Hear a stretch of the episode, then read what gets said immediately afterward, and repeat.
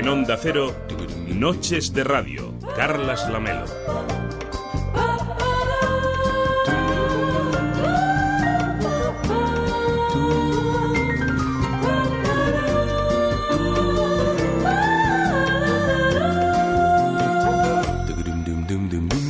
¿Qué tal? Muy buenas noches. Hoy venía caminando por la Rambla y pensaba en muchas cosas, la verdad.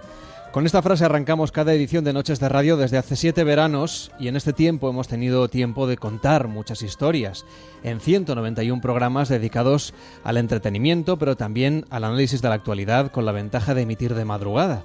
Así tenemos algo más de tiempo para llegar al fondo de muchas cuestiones, para poder hablar con libertad y pluralidad de temas polémicos y para abordar varias veces lo hemos hecho, la verdad, varias veces, el fenómeno del terrorismo global. Fue nuestra apertura, de hecho, en formato tertulia hace unos días a esta hora y hoy, desgraciadamente, debemos volver a hablar del tema. Desde la Rambla, donde esta tarde eh, ha sido una tarde muy especial, pero también muy diferente fue la de ayer, la del 17 de agosto, que quedará marcada para la historia por un recorrido trágico, los más de 500 metros que separan la Plaza de Cataluña de Barcelona del mosaico de Joan Miró, icono de modernidad empedrada en medio de este boulevard desde donde hacemos este programa para todo el país. Esa es la ruta del terror que siguió la furgoneta blanca que se llevó por delante 13 vidas y que ha instaurado un estado de shock entre los barceloneses y entre el conjunto de españoles que se solidarizan como nosotros con las víctimas y con sus familiares. Y esa es la ruta que hago cada vez que vengo a la radio para hacer este programa. Recorro algo menos de esos 500 metros. Ayer no pudimos hacerlo, no pudimos venir a la Rambla para sentarnos en esta mesa y frente a estos micrófonos. Todo el perímetro estaba cortado por seguridad, lo contamos también aquí en directo, pero sí que pudimos explicar lo que sucedía a lo largo de toda la tarde. No es ningún mérito, es simplemente nuestro trabajo, el de contar historias, el de aportar información relevante. El mérito en realidad hay que atribuírselo a quien se juega la vida, a veces también para informar, pero sobre todo a quienes la salvan, a los equipos sanitarios que ayer acudieron a socorrer a los heridos, a los policías y a los servicios de inteligencia que luchan cada día para evitar momentos como los vividos ayer en Barcelona. Y tantas otras profesiones que merecen toda nuestra admiración, nuestro apoyo público, a la gente que socorrió de manera anónima a los heridos que se tendían a escasos metros desde donde estamos haciendo hoy este programa tan pocos metros que se podía ver desde esta ventana. A ellos, a los heridos, a los familiares de las víctimas y al recuerdo de quienes nos han dejado, queremos dedicar esta edición 192 de Noches de Radio. Este número, 192, era el número de programa que según el calendario debería haber aparecido ayer en la escaleta. Una escaleta que nunca hicimos, centrados como estábamos todos los que trabajamos en esta radio en tratar de ofrecer información contrastada en una tarde confusa, lo cual no siempre es fácil. Durante esa tarde y también a lo largo de las últimas horas han corrido como la pólvora informaciones falsas difundidas por WhatsApp e inventadas por personas que han llegado a asegurar en notas de voz virales que estaban pasando cosas terribles que en realidad no estaban teniendo lugar. Así somos los humanos, a veces buscamos notoriedad de la manera más insólita. Seguro que muchos habéis recibido mensajes con advertencias sobre el lugar del siguiente atentado pero lo que demuestra lo que ocurrió ayer en Barcelona es que es muy difícil saber dónde van a actuar los radicales. Si no lo saben los policías, menos lo va a saber un amigo tuyo de WhatsApp que te dice que conoce a alguien en la Guardia Civil o hasta en la CIA. Así que hoy más que nunca conviene reflexionar sobre la pausa que debemos tomarnos, sobre todo los periodistas, antes de contar noticias. Aunque no nos dediquemos a ello, es muy importante no difundir bulos y contrastar toda la información.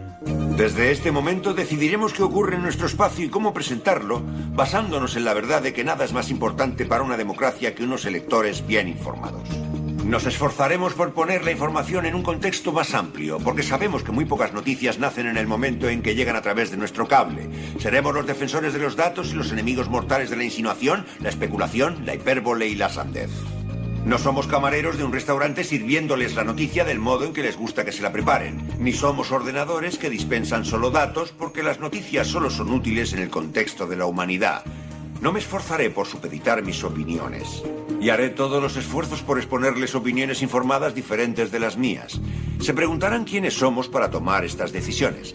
Pues solo somos personas que se sientan frente al micrófono y contamos historias. Somos periodistas. Hoy en Noches de Radio os queremos saludar con mucho afecto desde la Rambla, donde hacemos siempre este programa y donde la normalidad se va abriendo paso de nuevo, aunque sea con más silencio que de costumbre y aunque caminemos por aquí con el corazón encogido. Hoy tenemos por delante unas cuantas horas de radio para hablar de los atentados, pero también de otras cosas, porque la vida debe continuar y tú puedes hacer que continúe con nosotros mandándonos tus notas de voz por WhatsApp al 676 760 908 676 760 908 o llamándonos en directo al 93 343 54 50. O puedes hacer como Publio, por ejemplo, que nos manda ánimos a través de Facebook. Dice, ahí estaremos escuchando como siempre. O José Mari, que también nos dice en Facebook, buenas noches, os escucho como estas madrugadas y os doy todo mi apoyo. Un fortísimo abrazo. Pues un abrazo a todos los que nos escucháis, pero sobre todo a las familiares de las víctimas y a los heridos, escuchen o no la radio. Bienvenidos a Noches de Radio, desde la Rambla, como siempre, para todo el país.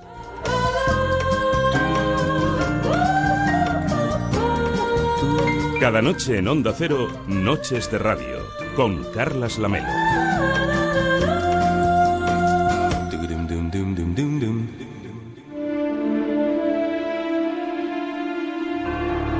Es la una de la madrugada y 45 minutos, las 12 y 45 en Canarias. En las últimas horas seguro que os habrá llegado a través de las redes sociales la historia de una señora de Barcelona que cogió un taxi para volver a casa tras los atentados de ayer y que el taxista la llevó sin cobrarle y le dijo, soy marroquí pero no todos somos iguales. De todas las historias virales que nos ha traído este atentado, esta tiene una protagonista, la hija de esta señora que compartió su historia en las redes sociales y que se ha convertido en trending topic mundial.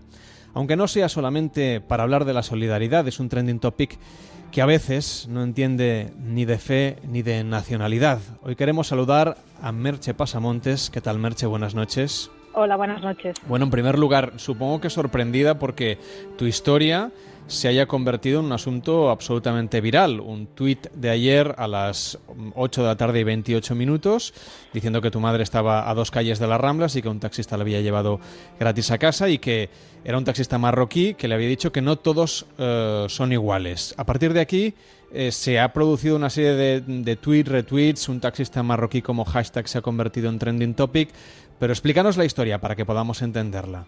Bueno, la historia en realidad es bastante simple. La reacción es muy desmesurada para mi modo de ver, pero bueno, son esas cosas que pasan en Twitter y nunca sabes muy bien por qué sucede, ¿no? O sea, mi madre estaba, bueno, a dos calles, tres quizá, estaba en Gran Vía con Rambla de Cataluña, que salía de una rehabilitación que está haciendo porque tiene, bueno, se de la espalda y no camina bien y tal, va con un bastón y y entonces, bueno, eh, bueno, no la dejaban salir, cuando por fin la dejaron salir, pues había muchísima gente, el metro estaba cerrado, era imposible encontrar un taxi porque aquella zona estaba pues colapsada de gente que subía de Ramblas hacia arriba, digamos. Eh, bueno, como en dirección a la diagonal, como intentando salir de la zona conflictiva, ¿no? Y entonces ella iba con otra señora de la rehabilitación, que también está haciendo rehabilitación, que casualmente las dos son del mismo barrio, iban las dos juntas, o sea, en el taxi no iba ella sola, y bueno, como vieron que no pasaba ningún taxi, los que pasaban, por lo visto, tampoco paraban, no iban llenos, o no sé, porque la mujer estaba un poco en shock realmente, pues comenzaron a caminar eh, hacia arriba, llegaron a la altura del Consejo de Ciento, y allí vieron que había una señora hablando por la ventanilla con un taxista. Entonces mi madre se acercó con, con esta otra mujer y le enseñó así el bastón, ¿nos puedes llevar no sé qué? Y el, y el chico accedió, le dijo que sí que las llevaba y llevó a ella a esta otra señora que es del mismo barrio que mi madre y a una tercera que vivía cerca de la Barceloneta.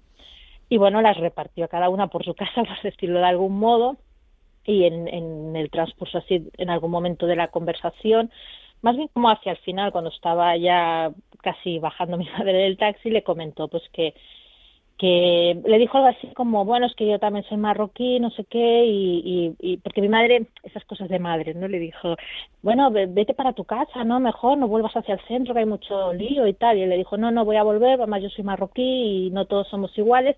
Y le hizo un comentario algo así como, dígaselo a los vecinos de su escalera, una cosa así, ¿no? Como, como sin darle mucha importancia tampoco, ¿no? Como que alguien más lo supiera, ¿no? Pero para él era importante el, manifestar efectivamente que, bueno, que, una cosa es la fe que uno profesa y otro es el, el pensamiento radical de esta fe o de cualquier opción política, ¿no? Exacto, eso era algo importante, ¿no? Entonces, bueno, cuando en cuanto mi madre llega a casa, bueno, yo hablo con ella por teléfono, vivimos en la misma escalera, pero bueno, hablé por teléfono, digo, oye, ¿cómo ha ido? No sé qué, al final, ¿cómo has venido? Y me hace este comentario, ¿no? Digo, me, ha traído un taxista y si, y resulta, me lo dice como, como un poco anécdota, ¿no? que era marroquí, y yo no me había dado ni cuenta, porque dice, claro, lo vi así medio de por, el, por detrás, no sé qué, un chico joven y esto, que vivía fuera de Barcelona y tal, y, y, me ha comentado esto y tal. Yo en ese momento, pues me pareció como que alivio ya está en casa, porque claro, desde que supe que estaba ahí hasta que llegó pasó un buen rato, porque además había mucha congestión en Barcelona y todo esto, ¿no? Y, y me dio como, no sé, como emoción, ¿sabes? Esas cosas que, y publiqué el tweet así como desde la emoción, ¿no? Que yo normalmente, a ver, soy psicóloga, es un perfil el mío de Twitter medio profesional, publico las cosas pensándolas un poco, pero en ese momento fue una cosa así como de qué bueno, un gesto amable y, lo voy a compartir porque, porque me emocionó realmente, ¿no? Y a partir de ahí, al cabo de, bueno, de poco, de media hora o así, empiezo a ver que hay un montón de retweets y pienso, no sé, no sé qué está pasando con esto, porque yo pensaba, no es para tanto la historia, ¿no? Y ya vi que, bueno, que, se empezaba a desmesurar, a desmesurar y ya pensé, bueno, esto va, pensé, va a acabar mal. Digo, porque las cosas en Twitter cuando alcanzan tanta relevancia, pues eh, siempre salen los partidarios, pues salen los detractores o la gente que, bueno, que empezaron a salir estos bots que yo no sabía ni que eso existía, la verdad, porque nunca había tenido un tweet de estas características, ¿no? Que es gente pues, que se ve que copian, algunos parece ser que están copiados a mano, otros son automáticos, que cuando hay un, un tuit que se convierte así un poco en viral, pues copian automáticamente el tuit y lo Sí, la, etiqueta y, empiezan a publicar. Eso ha hecho que se haya convertido en trending topic mundial, la etiqueta a un taxista marroquí. Madre mía. Y, y, lo que, no sé si has echado un ojo a las últimas etiquetas que hay por ahí, a, los últimos comentarios, y, mucha gente ha usado tu historia, que es una historia que tú nos cuentas aquí en la radio y que, y, que es real, por lo que nos dices, eh, para, para bueno, empezar a, hacer sorna, a hacer burla y a, en fin, incluso a hacer mm, llamamientos xenófobos en algunas ocasiones. Bueno, yo ha, habido un tema, no ha habido un momento que en esta tarde un amigo de Twitter me ha avisado que había un tipo que estaba convocando el, el, el, el tuit original de, convocando al hashtag este de... Mm un taxista marroquí, ¿no? He visto quién era la persona, bueno, con un, perfil, con un perfil bastante tremendo.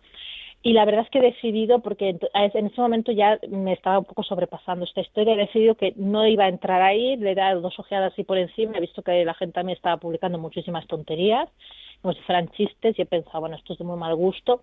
Y la mayoría de ellos tampoco no me citaban a mí, con lo cual digo, mira, y he hecho una cosa que, digamos, Twitter me la ofreció ayer noche, pero yo ayer es que era tan, tan, no sé, era todo tan desmesurado, bueno, y, que, a ver, que la gente no se olvide que acaba de haber un, atentado en Barcelona, estaban dando noticias de, personas que no podían salir de los locales, em, personas muertas, personas heridas, a ver, que no era una situación para reírse, ¿me entiendes? Todo lo contrario ninguna gracia esta situación y el hashtag ese me parece patético realmente, ¿no? Porque no es una situación que tenga nada de divertido, pero nada. O sea, ni, ni es que es como decir, es que ni una gota tiene de divertido esto. Y, y, no me vale eso, bueno, hemos de reírnos. No, no hemos de reírnos porque esto no tiene gracia, ríete de otra cosa. Ponte, qué sé yo, una película de risa o vete con tus amigos al bar, pero esto no tiene gracia, ¿no?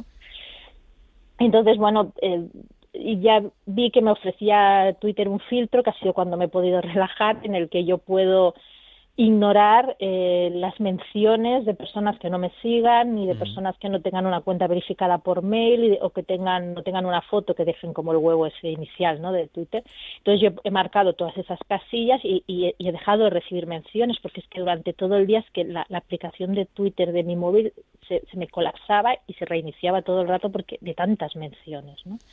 Entonces, claro, me he quitado como el, tener que leer eh, toda la gente que sin conocerme de nada, que simplemente ha visto un retweet por ahí y se ha puesto como a decirme, te la has inventado, no sé qué. Bueno, mira, yo no tengo, a ver, yo llevo ocho años en Twitter, tengo casi 50.000 tweets en Twitter, parte de mi perfil es profesional, no tengo ninguna necesidad de inventarme algo así, porque es que, vamos, es que además, ¿cómo iba a saber yo que eso iba a tener relevancia? O sea, era como algo Y Merche, le has contado todo esto a tu madre, supongo.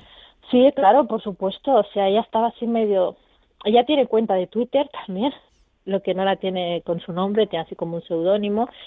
Y le he dicho, mira, mm, mejor no escribas mucho nada, digo, porque como esto se ha desmesurado tanto, digo, no, solo lo único que ha hecho es, bueno, nos ha llamado un periodista para hacer una pequeña reseña que van a hacer de testimonios, ha hablado conmigo, me ha preguntado si podía hablar con ella, yo le he preguntado a ella y ella le ha dicho que sí, la, como para tener otra fuente que le confirmara un poco lo que yo le estaba explicando, pero se ha quedado un poco al margen porque ya ha dicho esto es muy desmesurado y bueno me, han pedido de varias televisiones si la podían entrevistar si me podían entrevistar a mí les he dicho mira yo durante unas horas a ver a ti te he atendido porque es la radio y tal y es distinto sabes pero digo yo no quiero aparecer en televisión y no quiero darle más eh, movimiento a esto porque en fin o sea que nos estás concediendo la exclusiva Merche bueno en parte eh, por radio sí en la radio sí. sí.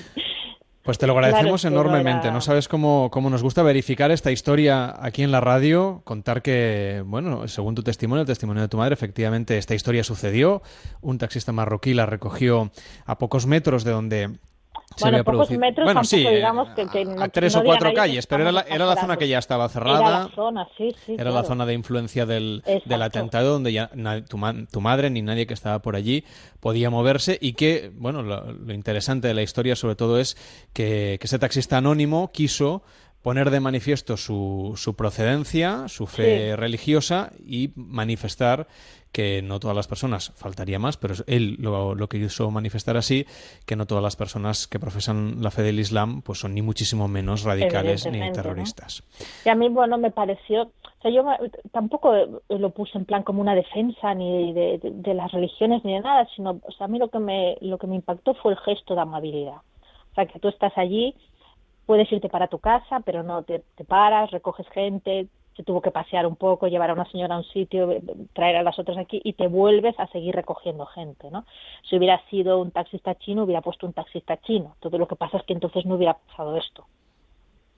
Pues o sea, fue algo un poco que sucedió así, ¿no? Pero bueno, fue como el, el, gesto de amabilidad, ¿no? Porque yo pienso que es algo que, que no tenemos como que perder, ¿no? Esa parte de, aun delante de situaciones graves y situaciones que a todos nos, nos conmocionan, ¿no? no perder esa, eh, la amabilidad, la solidaridad, la generosidad, ¿no? Todo ese tipo de cosas. Pues te agradecemos enormemente tu amabilidad de haber querido contarlo aquí en Noches de Radio en Onda Cero. Que vaya muy bien. Muy buenas noches. Muy buenas noches, gracias. Cuatro minutos y llegamos a las dos de la madrugada, la una en Canarias. Esto es Noches de Radio en Onda Cero. Estamos haciendo el programa desde la Rambla, como es habitual.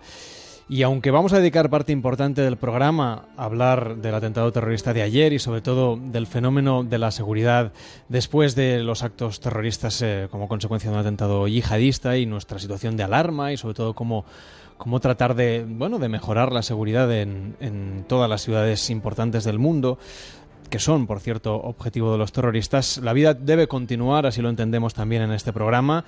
Dentro de un rato, después de hablar de cine, vamos a saludar a Juan Antón Mellón, que es catedrático de Ciencia Política de la Universidad de Barcelona y experto en seguridad antiyihadista, también a Jofre Montoto, que es experto también en esta materia y analista del Centro de Estudios Estratégicos, y a Manuel Torres, que es profesor de Ciencia Política de la Universidad Pablo de Olavide de Sevilla y director de formación de Atenea Intelligence, que también es experto en la materia y en cuestiones de seguridad antiyihadista. Lo vamos a explicar en el siguiente tramo de Noches de Radio, pero antes nos permitimos que, como es habitual los viernes y como no queremos tampoco que el terrorismo marque la agenda más allá de lo debidamente obligado como consecuencia de la información, nosotros consideramos que se acerca el fin de semana y ya estamos oficialmente a sábado y que también debemos hablar de una vida ciertamente normal, la de todos aquellos que se acerquen a los cines este fin de semana.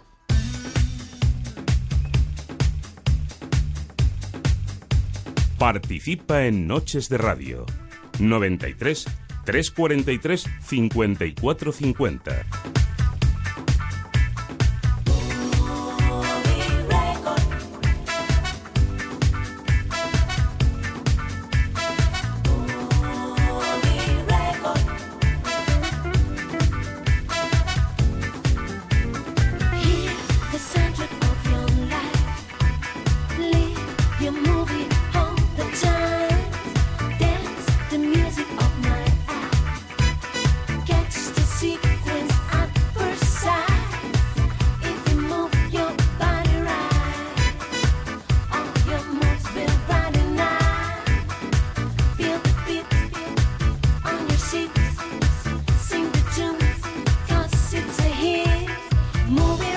David? ¿Cómo estás? Muy buenas noches. Muy buenas noches. Pues nos queda un minutito y medio para llegar a las 2, la una en Canarias. ¿Qué tal Pablo Mérida? ¿Cómo estás? Muy buenas noches. Bueno, Bueno, claro. Así, está- estamos con- aquí sentados, ¿no? Que con es- un poquillo lo de mal cuerpo. ¿eh? Todo hay que decirlo.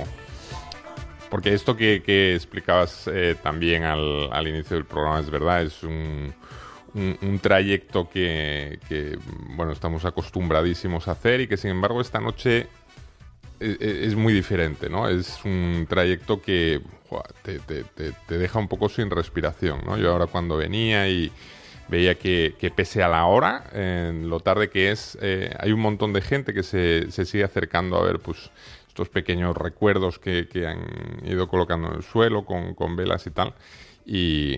o sea, seguro que, que- que- que te deja te deja un poco tronchado, ¿eh? Sobre todo porque son esos escenarios en los que todos eh, paseamos, en los que venimos hasta aquí. Además, mm, sin querer personalizar, pero yo en la infancia todos los veranos las pasaba en Cambrils. Entonces ha sido como dos, dos partes importantes de mi vida que han sido golpeadas y lo que al final lo que te das cuenta es que nos puede pasar a cualquiera en cualquier lugar, ya no de España, sino del mundo. Pero que, que tenemos que seguir adelante, porque es lo único que podemos hacer. No queda otra, desde luego. Y es verdad que no queremos olvidarnos tampoco de Cambrils, que, Mm. bueno, en fin, también vivió ayer, pues, pues hasta ahora, un poquito antes, eso de la, de la 1 y 20, me parece que fue, pues también eh, la continuación de esta, de esta tarde-noche de terror que se vivió en Barcelona. Pero aún así, el- la vida debe continuar. La, una de las posibles respuestas ante la barbarie terrorista es y, de- y debe ser pues intentar mantener la calma, la normalidad y no dejar que bueno que esto nos condicione más allá de lo de lo necesario, pero en cualquier caso hoy lo que queremos es comentar también los estrenos de cine que llegan o han llegado a la cartelera. Entre otros, pues eh, esta película de la sed- seducción es una película muy esperada, una película de Sofía Coppola que tenemos muchas ganas de ver, que ya la semana pasada anticipábamos que podía ser un estreno interesante y al que hoy le queremos dedicar un ratito aquí en el programa, película protagonizada por Nicole Kidman y Colin Farrell. Te rogamos que protejas nuestra escuela y que nos mantengas a salvo durante la noche. Amén.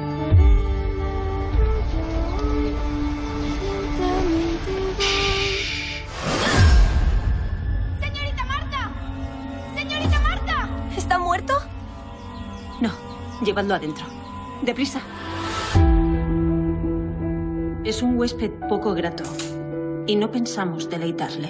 Soy fácil de complacer. No va a haber tiempo para eso. ¿Cómo acabaste en este sitio? ¿Por qué estás tan interesado en mí? Admiro su fortaleza. Intento enseñarles cómo sobrevivir en estos tiempos. ¿Qué es lo que más desearías en el mundo? Que me llevaran lejos de aquí. Ven conmigo. Parece una persona sensible. ¿Así?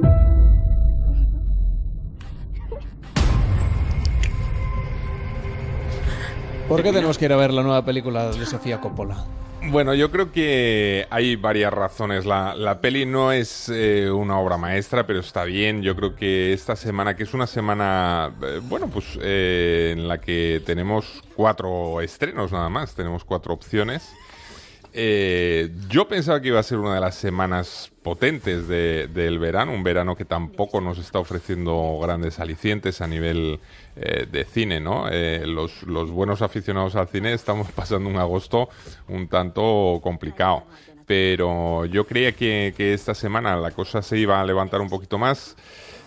Los títulos habían creado bastantes expectativas y, sin embargo no están todos al nivel que quizá muchos de nosotros habíamos deseado. Aún así, La seducción yo creo que es eh, quizá el título más interesante de, de esta semana. No es, no es una película original, es un remake eh, de, un, un film pequeñito eh, de, de la filmografía de Don Siegel. Don Siegel es un, un director, un gran, gran, gran clásico de, de pelis de los años 60, ¿no? el creador de Harry el Sucio, que hizo eh, tándem con, con Clint Eastwood, era, era como su icono, y entonces juntos hicieron un montón de, de películas de, de acción, también westerns eh, muy conocidos como Dos mulas y una mujer, y hicieron pues una, una peli pequeñita eh, inspirada en una novela de Thomas eh, Cullinan que se llamaba El seductor. y que narraba la historia de un, en plena guerra de secesión, un, soldado yanqui eh, que había desertado de, en, una batalla, que estando ya en, en territorio del sur, pues eh, estaba mal herido y resultaba acogido en una especie de internado femenino donde se habían refugiado pues unas, unas cuantas chicas, ¿no? Y entonces ellas se, se ocupaban de cuidarlo y se debatían un poco entre digamos, su, su voluntad cristiana, porque eran muy religiosas todas, de, de atender al herido o de denunciarlo a, las tropas de, del sur. ¿no? Bueno, esta película pequeñita, que no, no fue de las que tuvo más éxito en la filmografía ni de Don Siegel ni de Clint Eastwood, eh, bueno, tuvo, tuvo, eh, se convirtió, no te digo que en una película de culto, pero bueno, sí, sí era tan atípica que, muchos aficionados la, la tienen ahí con, con buen recuerdo. Y eh, no me preguntes muy bien por qué, porque no lo sé. Eh, Sofía Coppola, la hija de Francis Ford Coppola, decidió que iba a hacer una versión, eh, un remake, iba a volver a tomar la, la novela eh, original y a llevar eh, esta misma historia a la pantalla de nuevo en esta ocasión con Colin Farrell como principal actor masculino de, del reparto, rodeado pues por una serie de, actrices fantásticas. Como Nicole Kidman, Kristen Dunst, eh, Fanning, eh, bueno, un, reparto mm, muy interesante. La historia vuelve a ser exactamente lo mismo, es decir, estamos mm, ahí en, en, la guerra de secesión y una de las chicas de este internado encuentra en el bosque al soldado malherido. Entonces eh, se lo llevan a la, a la mansión esta en la que viven y eh, deciden, bueno, pues apiadarse de él y toman la decisión de cuidarle hasta que se reponga mm, de sus heridas sin tener muy claro qué harán después, si lo entregarán o no. Es un debate que surge incluso entre ellas. Unas opinan que eh, tienen que, que, liberarle, otras dicen que no, que hay que entregarle, que es el enemigo, que es el diablo. Pero ¿qué es lo que ocurre en realidad? Lo que ocurre es que, claro, son un grupo de mujeres que llevan durante, representa, que llevan durante toda la guerra ahí encerradas solas, eh, claro, de pronto se encuentran con un hombre eh, atractivo, eh, con su punto de, seductor, que él además aprovecha, ¿no? Porque se da cuenta que, que puede ser como su as en la manga para asegurarse la supervivencia.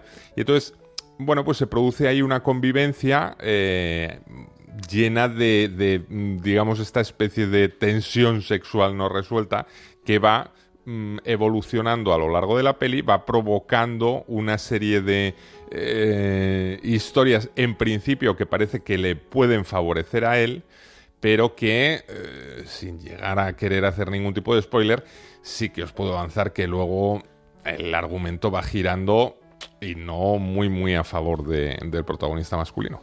La peli es interesante, ¿eh? la peli es, eh, está bien rodada, tiene una fantástica fotografía, el reparto es magnífico, están todos estupendos en, en su papel.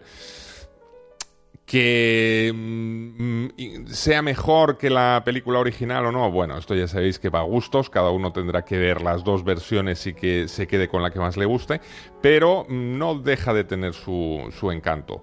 A ver, que, que, esta fuera el premio a la mejor dirección en el eh, pasado Festival de Cannes, quizá un chispo excesivo. Yo creo que aquí el, el apellido le ha, le, ha, le ha, abierto el, la, la, puerta una vez más a Sofía Coppola a disfrutar de, de unas alabanzas que quizá otra directora o otro director sin ese apellido, pues no lo hubieran conseguido. Pero bueno, la peli, ya os digo, la seducción yo creo que es una, una apuesta interesante. Es una... No es ni siquiera un western eh, eh, a, la usanza eh, habitual, sino que es una peli como más de personajes, más intimista. Casi toda la acción ocurre dentro de, de esta residencia y dentro de una atmósfera eh, un tanto inquietante, ¿no? Mm, a mí me parece que es, es un, un, título interesante para disfrutar esta semana. ¿Nos equilibra un poquito el verano? Bueno, no, no nos equilibra el No verano. no sí, sí, eh, hemos de ser sinceros, no es suficiente. Venimos muy, muy eh, tocados. Eh, eh, a lo largo de, de todo el verano solo ha habido dos pelis, bajo mi punto de vista, que han mantenido un nivel importante, que, que es la de Dunkerque y Atómica. Son dos pelis potentes. El resto, y que han sido muchas, y que además todas en apariencia buscaban ser el, gla- el gran blockbuster del, del verano y Se lo lleva todo Dunkerque. yo creo que se está llevando casi todo Dunkerque y supongo que alguno de nuestros oyentes coincidirá al menos conmigo que Atómica eh, también estaba a un nivel importante. La seducción no está mal, pero no es una película de estas que nos vaya a resultar inolvidables. ¿eh? Y si añadimos, por ejemplo, a la ecuación a Stephen King y esta adaptación de La Torre Oscura, Durante generaciones los pistoleros fueron caballeros que juraron proteger nuestro mundo de las tinieblas.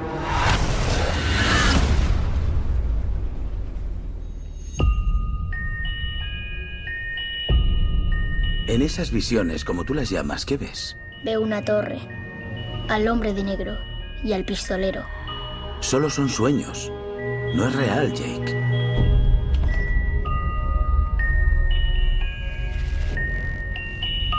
Existe otro mundo.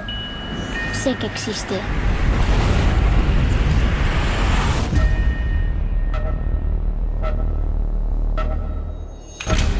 Uh, ¿Quién eres? eres tú. Eres un pistolero, ¿verdad? No hay pistoleros. Ya no quedan. ¿Por qué el hombre de negro quiere destruir la torre? La torre protege nuestros dos mundos. Si cae, se desatará un infierno. Es como el diablo, ¿no? No, es peor. No puedes impedir lo que va a pasar. La muerte siempre gana. Puede que tu mundo haya desaparecido, pero el mío no. Si dejas caer la torre, millones de personas morirán. ¿Tenéis armas y balas en tu mundo?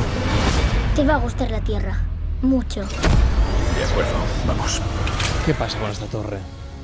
Pues pasa que te, te quedas pensando dónde, dónde se dejaron al guionista.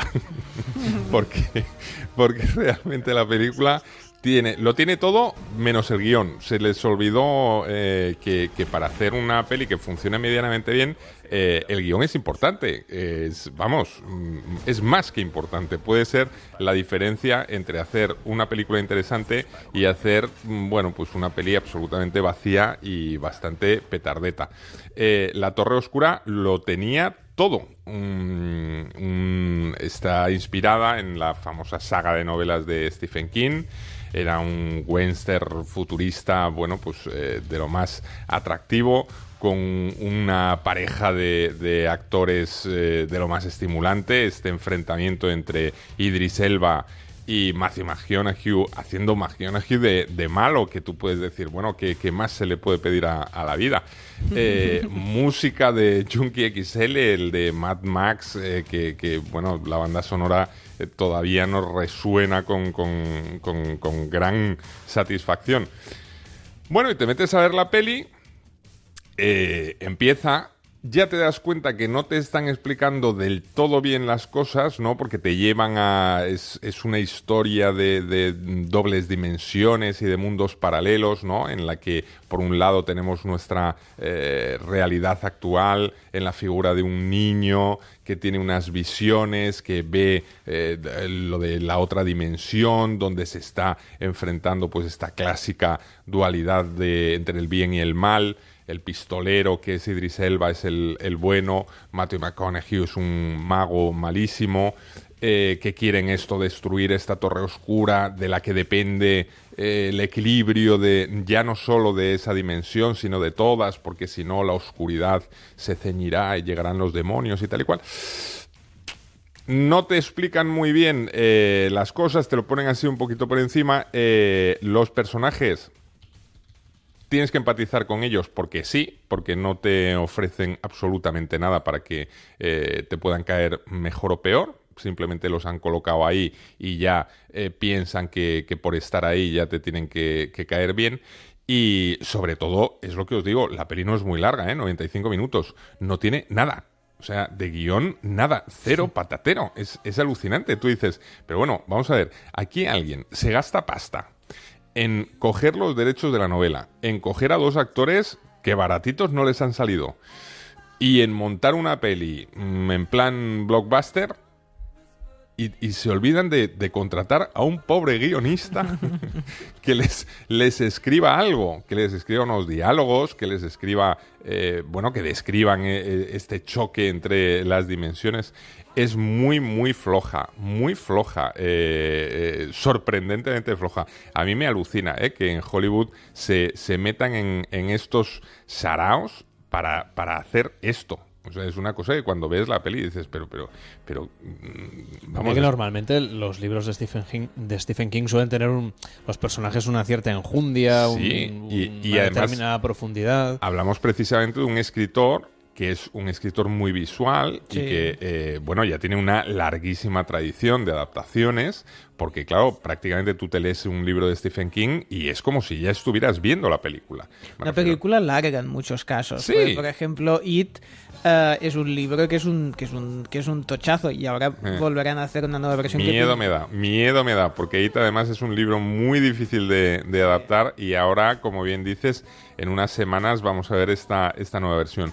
Pero sí que han adaptado, eh, bueno, desde Carrie, Mm. eh, mm, Cuenta conmigo, mm, La Milla Verde, una, una cantidad ingente de pelis, no solo de pelis de, de terror, sino de todo lo que eh, Stephen King ha tocado varios géneros y ha sido llevado al, al cine con muchísimo éxito, Mm. con muchísimo éxito. Eh, es raro coger una novela de, de Stephen King y liarla. Bueno, hay directores que lo han conseguido, ¿eh? O sea, tampoco- Sí. sí, sí, No es tampoco- un mérito solamente de Sí. esta propuesta. No, No, no, no, Más no. en este caso que se podía conseguir hacer una auténtica saga, es decir, conseguir Eh. tener continuidad en, en unos cuantos años con, con todas las entregas Exacto. de los... No, no, no. Y que el proyecto es así, ¿eh? O sea, el proyecto de La Torre Oscura eran eh, una trilogía y una serie de televisión. Claro, tú ves esta primera peli y dices, qué difícil lo tienen. Sí. Qué difícil lo tienen, porque desde luego quien haya visto esto no va a ver la segunda parte y la serie de televisión, pues a saber. Pero ya te digo, incluso eh, en casos, por ejemplo, eh, cuando Brian De Palma realiza Carrie, Mm. eh, se ciñe totalmente a la novela, hace una adaptación muy ajustada al texto y es un gran éxito.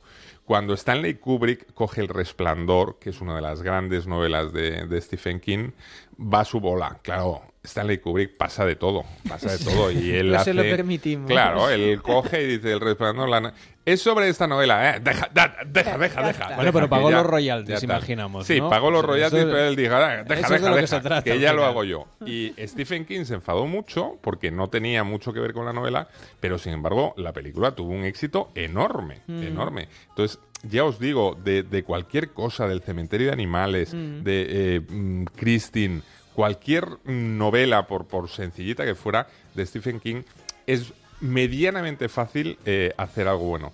Pero hacerlo y que realmente lo que te falle y te haga aguas sea la historia, Claro. eso tiene mucho mérito. ¿Sabes? Porque claro, si esto no fuera inspirado en una novela de Stephen King, dices, claro, es que han ido a lo facilote, tal y cual. No, no, no, es que aquí tenían ya la base que era la novela. Mm, Bueno, es como si realmente les hubiera dado pereza hacer la adaptación, ¿sabes? Y entonces han visto la novela y han dicho, habría que adaptarla a formato de guion. Y han pensado, ¿para qué? ¿Para qué? ¿De esto de qué va? Hay que poner una torre, un pistolero y un mago. Pues ya está. Pues los ponemos ahí a los tres y horita y media a ver qué pasa. Es, mm, ya os digo, flojeta. Y además, yo soy un fan eh, total de, de Matthew Mc- McConaughey. Para mí es casi una garantía el que esté en una película para disfrutar, aunque sea de, de él. Y aquí... Sí, aquí ¡guau! no... Es tremendo. O sea, el, el final, yo no os voy a contar eh, nada para no revelarlo, pero de verdad que está en la línea de Power Rangers. eh, ¿Qué pero, me dices? Sí, sí, de la serie de televisión. ¿Qué me dices? Te lo prometo. Ahí.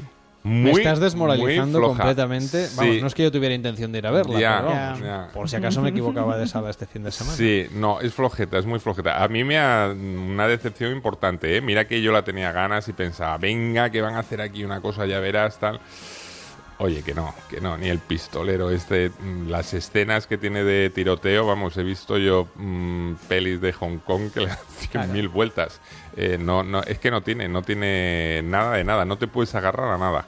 Eh, es, a mí me ha parecido decepcionante, ¿eh? uno de los grandes chascos de, de este verano.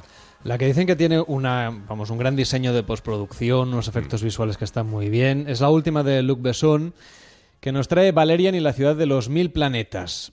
Aunque parece ser que, bueno, hay elementos también oscuros en esta película. Esta misión va a ser rapidita. Agente Valerian, irá usted solo. Nunca trabajo sin mi compañera. Hola. Somos un equipo. ¡Vamos!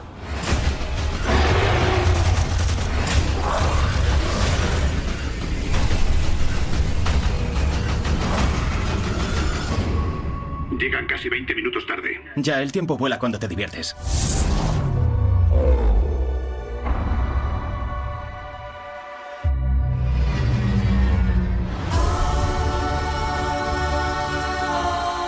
Bienvenidos a Alfa. La ciudad de los mil planetas. Donde durante cientos de años todas las especies han compartido sus conocimientos y su inteligencia con las demás. Es el paraíso. Impresionante.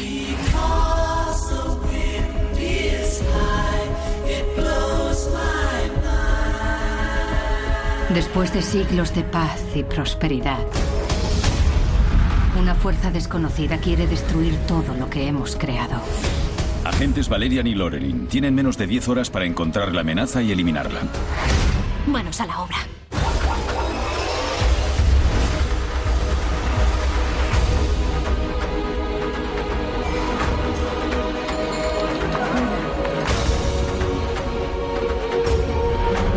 Nos persigue todo el universo. Necesitamos que seáis los guardianes de nuestro futuro.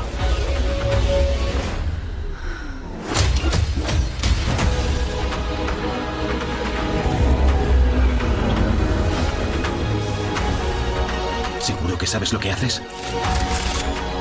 Valerian, confía en mí. ¿Cuánto tiempo nos queda? Nuestro destino está en vuestras manos. Enseguida comentamos la película, mensajes que nos llegan a través de las redes sociales. Dice Julius, hola, me encanta el programa. ¿Me podríais decir quién canta Movie Record? Es tremenda, gracias. Pues eh, lo buscaré. Vale, que sí. no lo sé. La lo- versión que tenemos nosotros de Movie Record lo tengo en mi lista de Spotify, pero no, no sabría decirte ahora. Mm. Y Carlos Ortiz dice, hola, soy gallego, de un pequeño pueblo de la provincia de Lugo que se llama Eimer. Tengo tal vez, eh, no, dice, te- perdón, tengo la tez morena, Mm. por lo cual me gastaban bromas llamándome marroquí. Es más, lo utilizaban como insulto porque he sido árbitro de fútbol. Me pregunto si hoy toda esa gente lo utilizaría como insulto o se cagarían de miedo al verme. Es una interesante reflexión esta que nos traslada y Michelle Bellemer nos escribe, dice en inglés, dice bonjour y eh, en francés y luego continúa en inglés, dice que nos escribe desde Montreal, en Quebec, y querría saber si tenemos el nombre del ciudadano canadiense que ha sido ah, asesinado en Barcelona en el ataque de ayer. Muchas gracias. Pues Michelle, la verdad es que ahora le responderé en inglés, pero pero no tenemos eh, esa información nosotros. Ha sido el primer ministro canadiense eh, Justin Trudeau quien, quien ha dado la información y, suponemos que bueno que contactarán con su familia en cualquier caso. En fin, cosas que pasan aquí en la madrugada, dice DS, la musiquilla que sonaba en el tráiler de La Torre Oscura es la del duelo de la muerte tenía un precio, Morricone a saco. Eh, mm, lo- no lo sé, la verdad. Eh, Sí, pero es del, es del mismo tráiler, no, no lo hemos puesto nosotros. En los, en los trailers muchas veces eh, utilizan como reclamo eh, músicas de, de pelis ya estrenadas. No, no suelen utilizar grandes clásicos como es este, el sonido este del, del reloj es eh, todo, todo un clásico. Pero bueno, mm, anecdótico. En cualquier caso, Valerian y la ciudad de los mil planetas. Venga. Vale, ¿Qué Valerian. nos propone el director francés Besson? Eh, yo soy un gran admirador de Luc Besson. A mí me parece que es un director que mm, a, a veces se le va un poco el, el cebollote, pero lo cierto es que es de los pocos directores europeos que ha logrado demostrar que el cine europeo puede mm, estar no solo al nivel de las producciones de Hollywood, sino incluso ir más allá. Y tiene además eh, en su haber la, la capacidad de haber creado sagas eh, de, películas de acción que han maravillado incluso más allá de, de las fronteras eh, de- del continente europeo. El caso es que el, ya Luc Besson había hecho un acercamiento muy interesante a la ciencia ficción con El Quinto Elemento, una peli que yo creo que es muy, muy recomendable. Sí, eh, porque estaba muy bien la historia, era una historia original y además estaba eh, muy bien ambientada, todo lo que era el mundo que creaba, los efectos especiales. Y que ha envejecido muy bien. Claro, Y eso es interesante también. Sí, ¿eh? sí, porque este tipo de pelis, cuando ya las tienes un, un buen empaque, te aguantan bien, ¿eh? Y, y además, yo creo que es que estaba muy, muy bien ideada. Entonces ahora mm, regresa a la ciencia ficción, lo hace para mm, trasladar, adaptar un cómic, bueno, bastante olvidado, el de Valerian, ¿no? Es un cómic de ciencia ficción, yo te diría, casi de los pioneros, ¿no? De estos... um, Sí, luego, luego se hizo una, una versión en, eh, en dibujos animados. Sí. Pero unas temporadas, de- creo que fue, que de ahí no pasó. Mm. Pero es curioso también que no se hubiese intentado en cine, ¿no? Sí, Y- Igual sí. porque era muy arriesgado. en lo que Era decimos. arriesgado y, y además que es, eh, bueno, un cómic europeo también y, y, pues eso, que, que no es de estos de una gran modernidad, Mm. era un poco enrevesado, ¿no? Y entonces a lo mejor dices tal. Bueno, pues Besón lo, lo pilla. Sin duda alguna, porque supongo que en su infancia, juventud, pues se debió hacer la colección y lo debía tener ahí como eh, cuenta pendiente. Y entonces eh, lo lleva a cabo y lo lleva a cabo eh, en una producción francesa que eh, realmente es de las más caras y de las más costosas que se ha hecho en, en los últimos años. Se ve en la pantalla, ¿eh? O sea, aquí el, el gasto no te quedas pensando dónde lo han metido, se ve en la pantalla. Pero ¿cuál es el problema? Tiene problemas la peli. Tiene un principio estupendo. Tiene un, un- inicio y un planteamiento. Todo lo que os decía antes de la Torre Oscura, de que en cuanto eh, arranca la peli no entiendes bien qué te van a contar. Aquí el planteamiento me parece que es fantástico. Está muy bien. Es uno de los mejores arranques que hemos visto esta temporada. Pero luego, para contarnos la historia, empieza a echar un poco mano de cosas que ya te suenan un poco, ¿vale? Tienes un poquito de Avatar, Mm. tienes un poquito del quinto elemento, Sí. tienes un poquito... eh, hace como una especie de mm, corta y pega, Sí. ¿no? En la que realmente dices, pero bueno, es que molaría que pusieras cosas más originales, ¿no? Sí. Besón, porque tú puedes, tú, tú a veces has creado cosas. Y sin embargo, eh, hay algunas cosas que dice, es como, como eh, tú podías interpretarlo como guiños al espectador, pero mm, son unos guiños muy guiñazos. Cuando te recuerda tanto, a Tanto. otra, estás pensando en la otra. Sí, ya. Entonces ya, sí, ya te desconectas de la historia. ¿eh? Y ya os digo, ¿eh? hay algunos momentos, el- la, la herencia, por ejemplo, de Avatar es demasiado pesada, ¿vale? Y muchas de la puesta en escena mm, también te recuerda demasiado, por ejemplo, al quinto elemento, muchos personajes que dices, vaya. Tiene un problema añadido, que es la pareja principal. Son dos jovencitos, ¿vale? Que eh, evidentemente ya te sitúa que el tipo de película es más hacia un público más juvenil. Pone el protagonismo en manos de dos actores jóvenes, una pareja que teóricamente, teóricamente, eh, a lo largo de la peli, pues tienen ese especie de mm, que si me gusta no te gusto, que se dice si- tensión sexual no resuelta. Exacto. Tenemos más tensión sexual. Hoy, hoy tenemos mucha tensión sexual no resuelta. Porque en, en la seducción está llena y aquí en el papel también. ¿Cuál es el problema? Que eh, muchas veces eh, cuando se hablan de las pelis y, y vamos a ver algo y tal, hay gente que dice, "Ah, no, estos actores tienen mucha química. Y muchas veces yo creo que se, se dice tanto que a Mm. veces tú piensas, "Buah, esto es una, una butada, ¿no? Esto es lo típico que dice porque no sabes qué decir, ¿vale? Y entonces quedas bien diciendo, no, es que tiene mucha química. No, no, esto tiene su razón de ser. Porque en Valerian y la ciudad de los mil planetas lo que falla precisamente es la química. Tiene cero química.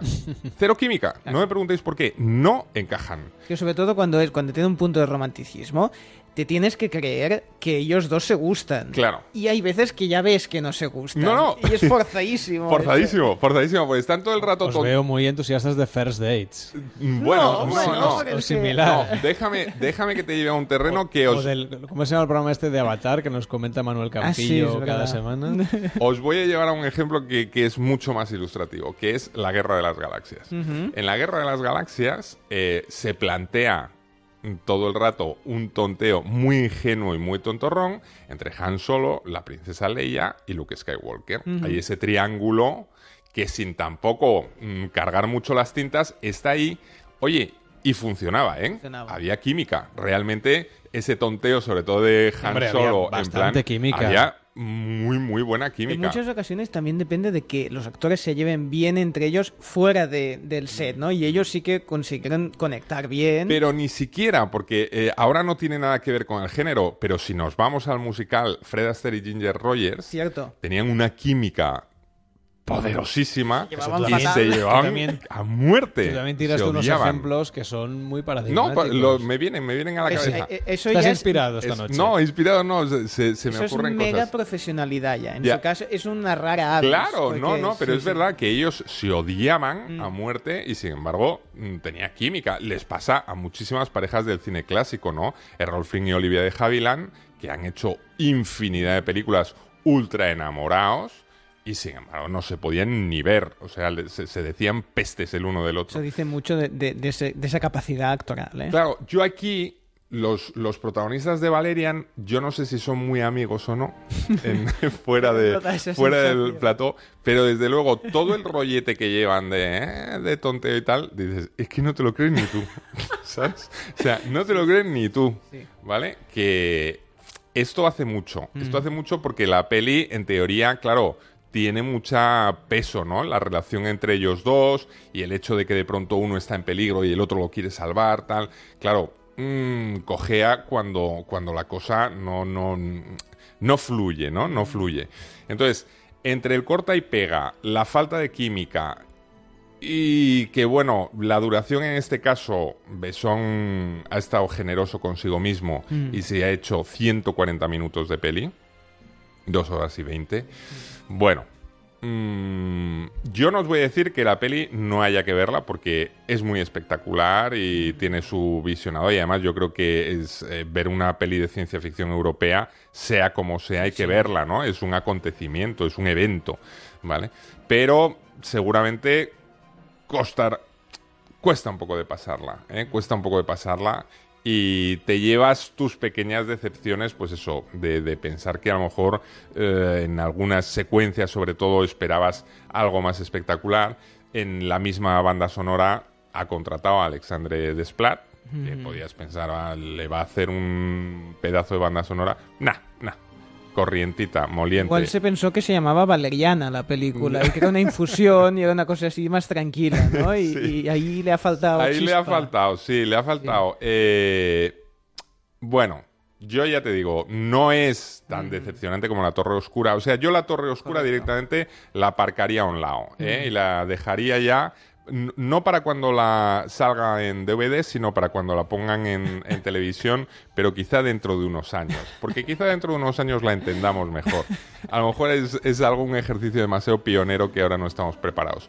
Pero Valerian sí Mm. iría a verla al cine. Mm. Bien, bien merendado, ¿eh? porque son 140 minutos.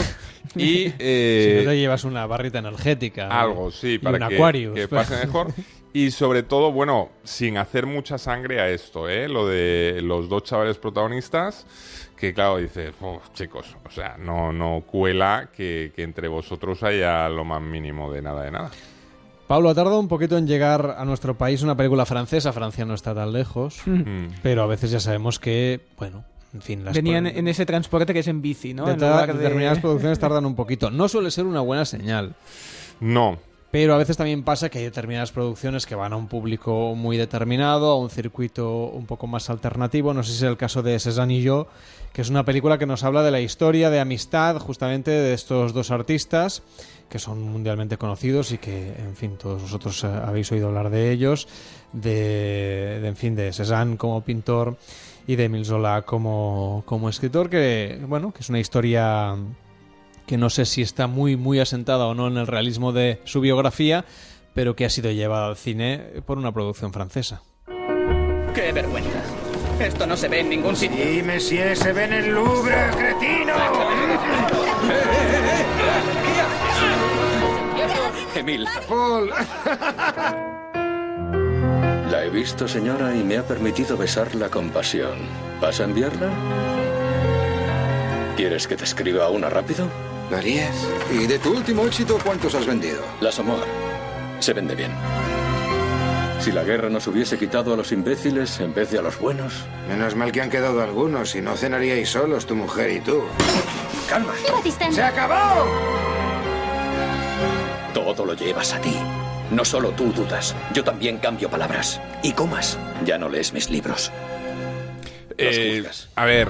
Yo me estoy viendo, no he visto la película, ni siquiera el Mm, tráiler, solo mm. estoy escuchando de fondo y me estoy imaginando a Pablo Mérida Mm. un domingo después de una paella Hmm.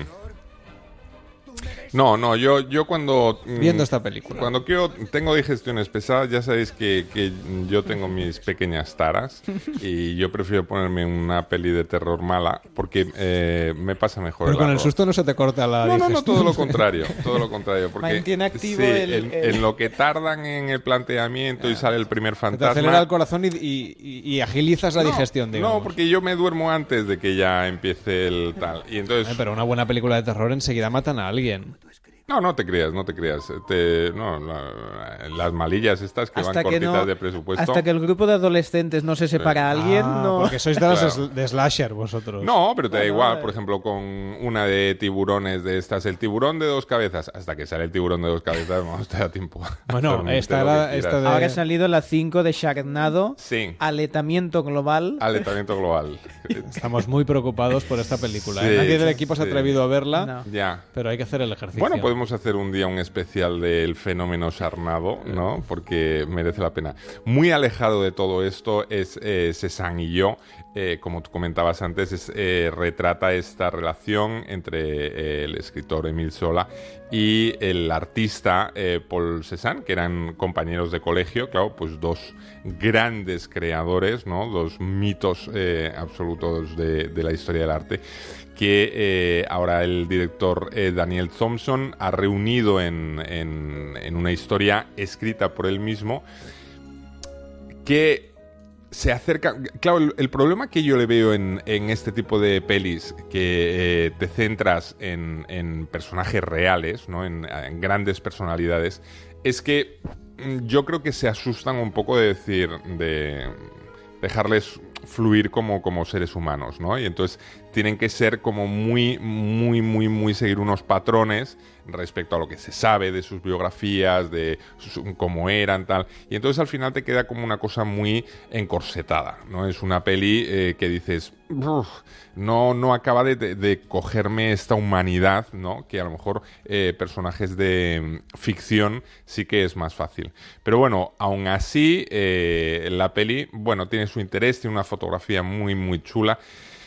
Pero es cine francés en su más pura esencia. O sea, esto es como, como una especie de recreación de mm, viva Francia y todo lo que hacemos nosotros. Y entonces, bueno, tienes que, desde luego, en eh, eh, eh, esto que tú indicabas, mm, un domingo después de una paella, con vino con gaseosa, ahora con el calor y tal, te metes a las 4 de la tarde a verla. Yo creo que te la duermes íntegra. no ves ni a Cézanne. Yo creo que no ves ni los créditos, te la duermes es íntegra. el título Ni Cézanne ni, Ni yo. Ni yo. No ves nada. Bueno, eh, de acuerdo que, que los franceses hagan un poco de promoción, digamos, cultural de lo suyo, que hay Mm. mucho que promocionar, Mm. déjame que hagamos nosotros un poco de promoción de lo nuestro y nos vayamos a los Oscar para promocionar algunas de las películas, bueno, las tres películas preseleccionadas para representar a nuestro país en la Academia de los Oscar.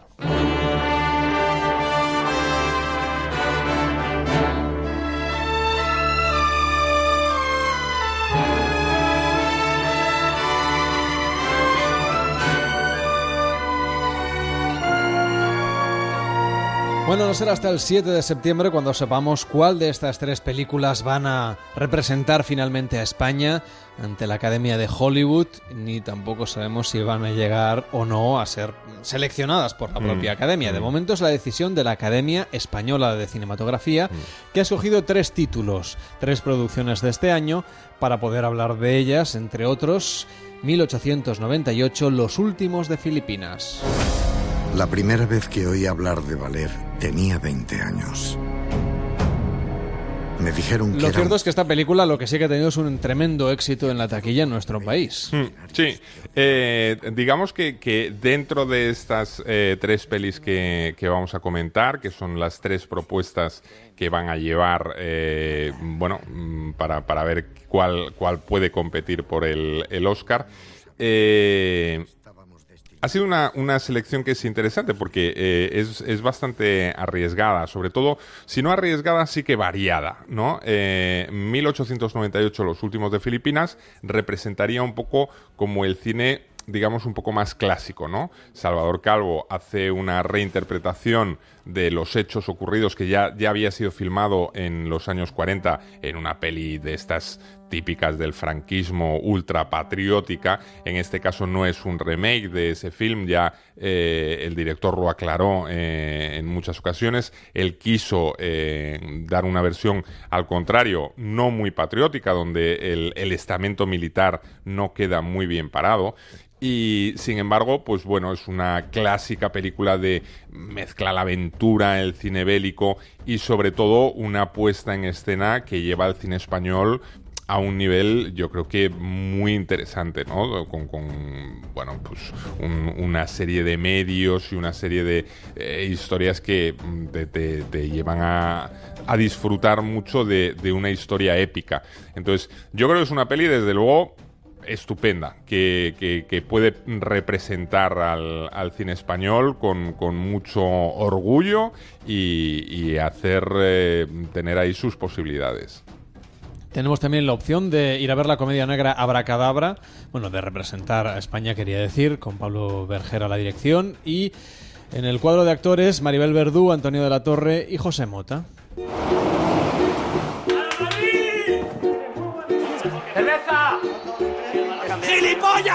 Y es la película más reciente, o una de las más recientes, se estrenó el pasado 4 de agosto. También se ha llevado buenas críticas y la tenemos todavía en la cartelera si alguien la quiere ir a ver. Sí, eh, la, comentamos hace nada. Es una peli que es en realidad, en apariencia, una, una comedia un poco burda, una especie de sátira eh, sobre, mm, bueno, los roles de- del hombre, ¿no? Y tiene la, la ventaja de que el director, Pablo Berger, que, que ya tuvo mucho éxito con esta insólita versión en blanco y negro que hizo de Blancanieves, eh, ahora, bueno, pues arriesga con un planteamiento que utilizando un poco eh, el género de la comedia, él sin embargo ofrece una peli con tintes algo surrealistas, una apuesta diferente un poco, yo creo que, que a alguno le puede dejar un poco descolocado, pero a mí me parece bien. Por eso os decía que, que la, esta selección tiene, bueno, pues ese punto valiente, ¿no? Que te va desde una estructura bastante clásica, como es la de los últimos de Filipinas, a este abracadabra que es, mm, digamos, no experimental, pero sí una, un, tipo de cine bastante arriesgado, ¿no? Lo único que le falta, perdona, es, eh, es ponerle Abracadabra 2017, por ejemplo, porque las demás todos llevan un año. Es verano 1993, 1898 los últimos de Filipinas, pon Abracadabra 2017 o algo para que compense un Pa' poco. centrarla. Para centrarla, Bueno, es que la tercera producción, como nos decía David, es Estiu 1993, verano 1993. Es una cinta autobiográfica que se ha rodado eh, en catalán por parte de Carla Simón y que además ha llevado varios premios. Por ejemplo, el premio a la mejor ópera prima en la Berlinale, la Biznaga de Oro en Málaga, o por ejemplo tres premios en el Festival Facchini de Buenos Aires o el premio especial del jurado en Estambul. Ai, és la nena de la germana de l'Esteve? Sí, pobreta. És la meva germana. A las 2 y 42, 43 ya, la 1 y 43 en Canarias, estamos comentando en Noches de Radio las tres películas preseleccionadas para representar al cine español en los Oscar. Le pedimos que se moje. Será principio, si ahora le pediré que, que- que nos diga a ver cuál cree. Y si no, podríamos llamar al vidente el lunes. Ah, sí. Ya que hoy no Mejor, va a hacer acto de mejor. presencia. Mejor. Bueno, cuéntanos un poco eh, qué podemos destacar de esta película que, que, por cierto, también está en la cartelera Sí. todavía y se puede ir a ver. Sí, es lo que te, te iba a comentar precisamente, que Verano 1993 es una película pequeñita, es de estas pelis eh, que mm, tienen un, extraño encanto. Que, que yo creo que es precisamente eh, esta especie de, de, mm, verdad ¿no? que transmiten sus, sus imágenes de honestidad de lo que te están contando está tan alejado de estos mundos fantásticos que estamos acostumbrados a ver en el cine que yo creo que cautiva al espectador. Y está teniendo un éxito mm, de estos serenos, es decir, eh, el boca a boca está funcionando, la peli se está manteniendo en, en circuitos pequeños, en salas pequeñas, pero ahí está aguantando, lleva ya muchas semanas en cartel y yo creo que es una de las grandes sorpresas de- del cine español de esta temporada con bastantes posibilidades de poder a lo mejor eh, competir. Claro, mm, yo no sé si a la altura de, de los Oscars tú puedes tener la tentación de enviar una eh, producción mucho más espectacular como es Los Últimos de Filipinas, pero luego igual eh, acabas seduciendo a los académicos con una cosa mucho más pequeñita, pero que tiene mucho cine dentro. ¿no? Va, pero mójate de las tres. Nada, me niego, yo espero al vidente el lunes. Será el 7 de septiembre cuando sabremos por fin qué película ha decidido enviar la Academia Española de Cinematografía a los premios Oscars y los últimos de Filipinas, verano de 1993 o Abracadabra. Eh, por cierto, tenemos mensaje en Twitter de María José que dice fan de vuestro programa y de vuestra forma de hacer radio. Un abrazo desde Murcia. Pues para allá que lo mandamos de vuelta para Murcia y para el resto del país, en la península, en Baleares, en Canarias y también aquellos que nos escucháis por internet en cualquier lugar del mundo. Pablo, la semana que viene tendremos de nuevo sesión doble y el viernes recomendaremos también las películas que van a llegar con el invierno. Vale. Si esto fuera Juego de Tronos, ¿te Sí, sí, parece? eh, con Invernalia. Pues que tengas una feliz madrugada y hasta la semana que viene. Igualmente, un abrazo fuerte a todos. Las noches de radio son diferentes en Onda Cero.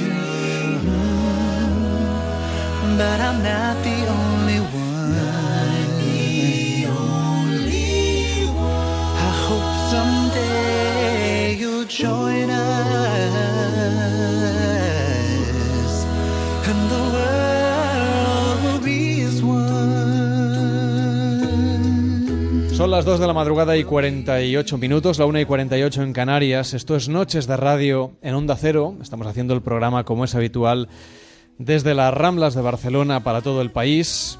Ayer, 13 personas perdieron la vida justamente en este bulevar del centro de la ciudad de Barcelona.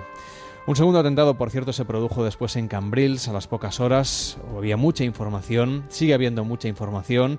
La iremos actualizando, por supuesto, aquí en la sintonía de Onda Cero. Este es el balance de uno de los atentados terroristas más graves de la historia de nuestro país y que ha conmocionado a Barcelona como en 1987 cuando recordemos ETA mató a 21 personas en el centro comercial Hipercor de la Avenida Meridiana. La fuente del terror es la misma, es similar, pero el contexto es muy diferente y los procedimientos de los grupos yihadistas también lo son. Queremos comprender mejor este fenómeno hoy en Noches de Radio, cómo podemos mejorar, por ejemplo, la seguridad de nuestras ciudades y qué convierte a un joven en activista del terror y en asesino global. Por eso queremos saludar a Joan Antón Mellón, que es catedrático de Ciencia Política de la Universidad de Barcelona. ¿Qué tal? Buenas noches. Buenas noches. Bueno, queremos entender que una ciudad como Barcelona eh, ha sido objeto de este atentado terrorista.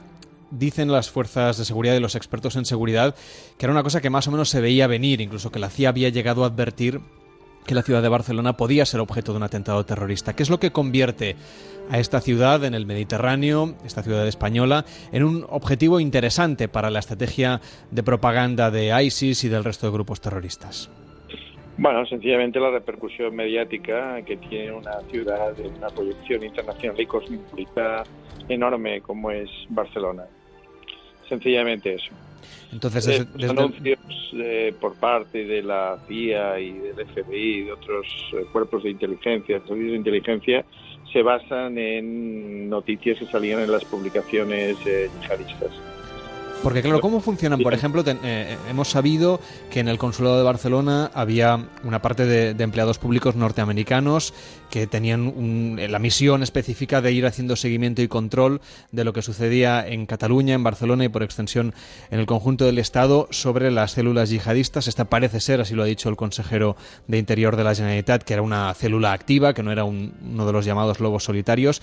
¿Qué misión tienen este tipo de eh, expertos en seguridad antiterrorista que pueden estar trabajando en los servicios de inteligencia de los diferentes países, en este caso en Estados Unidos? ¿Cómo, cómo hacen el seguimiento para poder ir monitorizando los movimientos y luego a veces desarticular las redes terroristas y en otras ocasiones, como ha sido esta desgraciadamente, pues no, no han conseguido llegar a tiempo?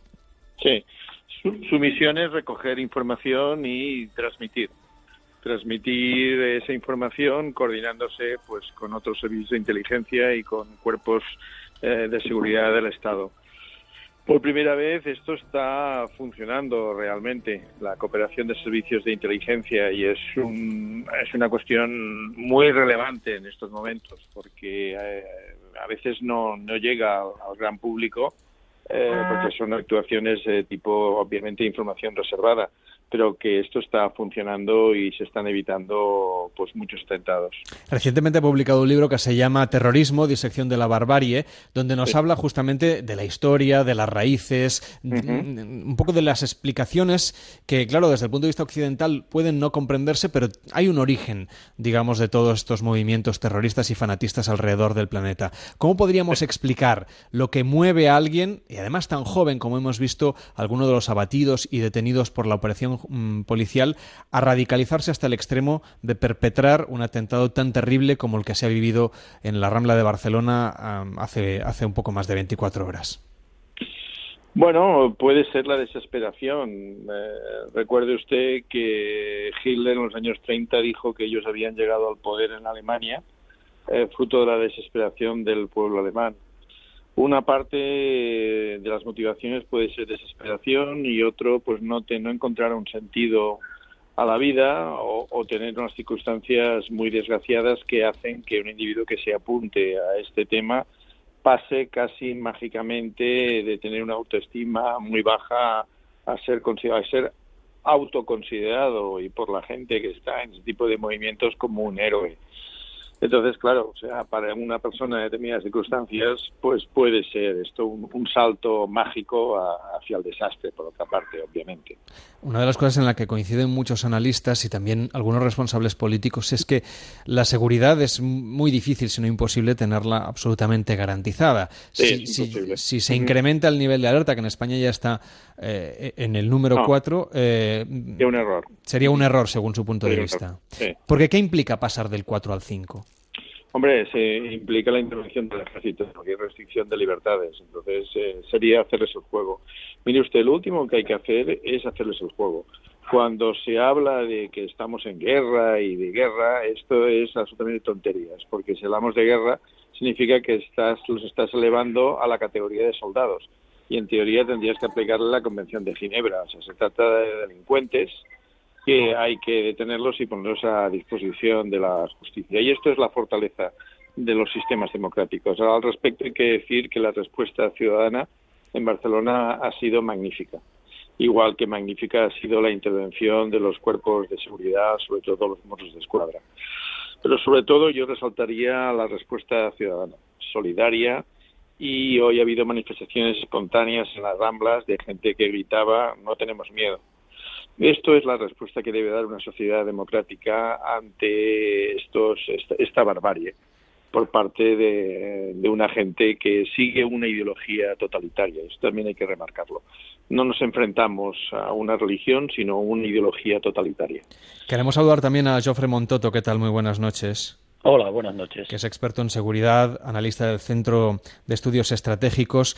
Eh, el lugar donde ha tenido, donde han sucedido estos hechos, este atropello masivo, este atentado terrorista en Barcelona, es una calle eh, muy transitada, seguramente una arteria principal desde el punto de vista turístico, pero está rodeada también de, de una serie de barrios donde la población eh, inmigrada es, es muy numerosa y donde en algunas ocasiones se han producido y se han desarticulado algunas células terroristas o se han detenido a personas que podrían estar participando pues, en, el incentivo justamente de este tipo de actividades. ¿Cómo podríamos explicar para los oyentes de toda España la situación que se está viviendo en los alrededores, en los aledaños de la Rambla? Y no sé si, evidentemente, esta persona o personas al parecer no vivían en la ciudad de Barcelona, sino en otros lugares, pero ¿cómo podemos explicar el caldo de cultivo que eh, de alguna manera puede facilitar a, a, los presuntos terroristas o a los terroristas o a las personas yihadistas eh, eh, mezclarse entre, entre la ciudadanía?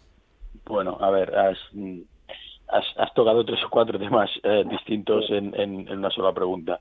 Por un lado está, ciertamente, al lado de la Rambla está el Raval, donde hay un índice relativamente alto de población de origen o de condición o de religión musulmana, Uh, y donde ciertamente se han producido algunas, eh, algunas operaciones y ha habido detenciones. Um, luego está el, las Ramblas como objetivo, ¿eh? como, como decía Julia Fantón, eh, como objetivo eh, propagandístico de mm. repercusión global. Claro. Y finalmente estarían los que han llevado a cabo este atentado, que por lo que sabemos hasta ahora um, veremos lo que va apareciendo, pero eh, todos los que conocemos son de Ripoll, Rivas de Fragé, eh, uno de Melilla, um, otro que parece que venía de Francia, con lo cual, um, con estos datos, ¿eh? en Barcelona sería simplemente esto, un, objetivo de mayor repercusión mediática.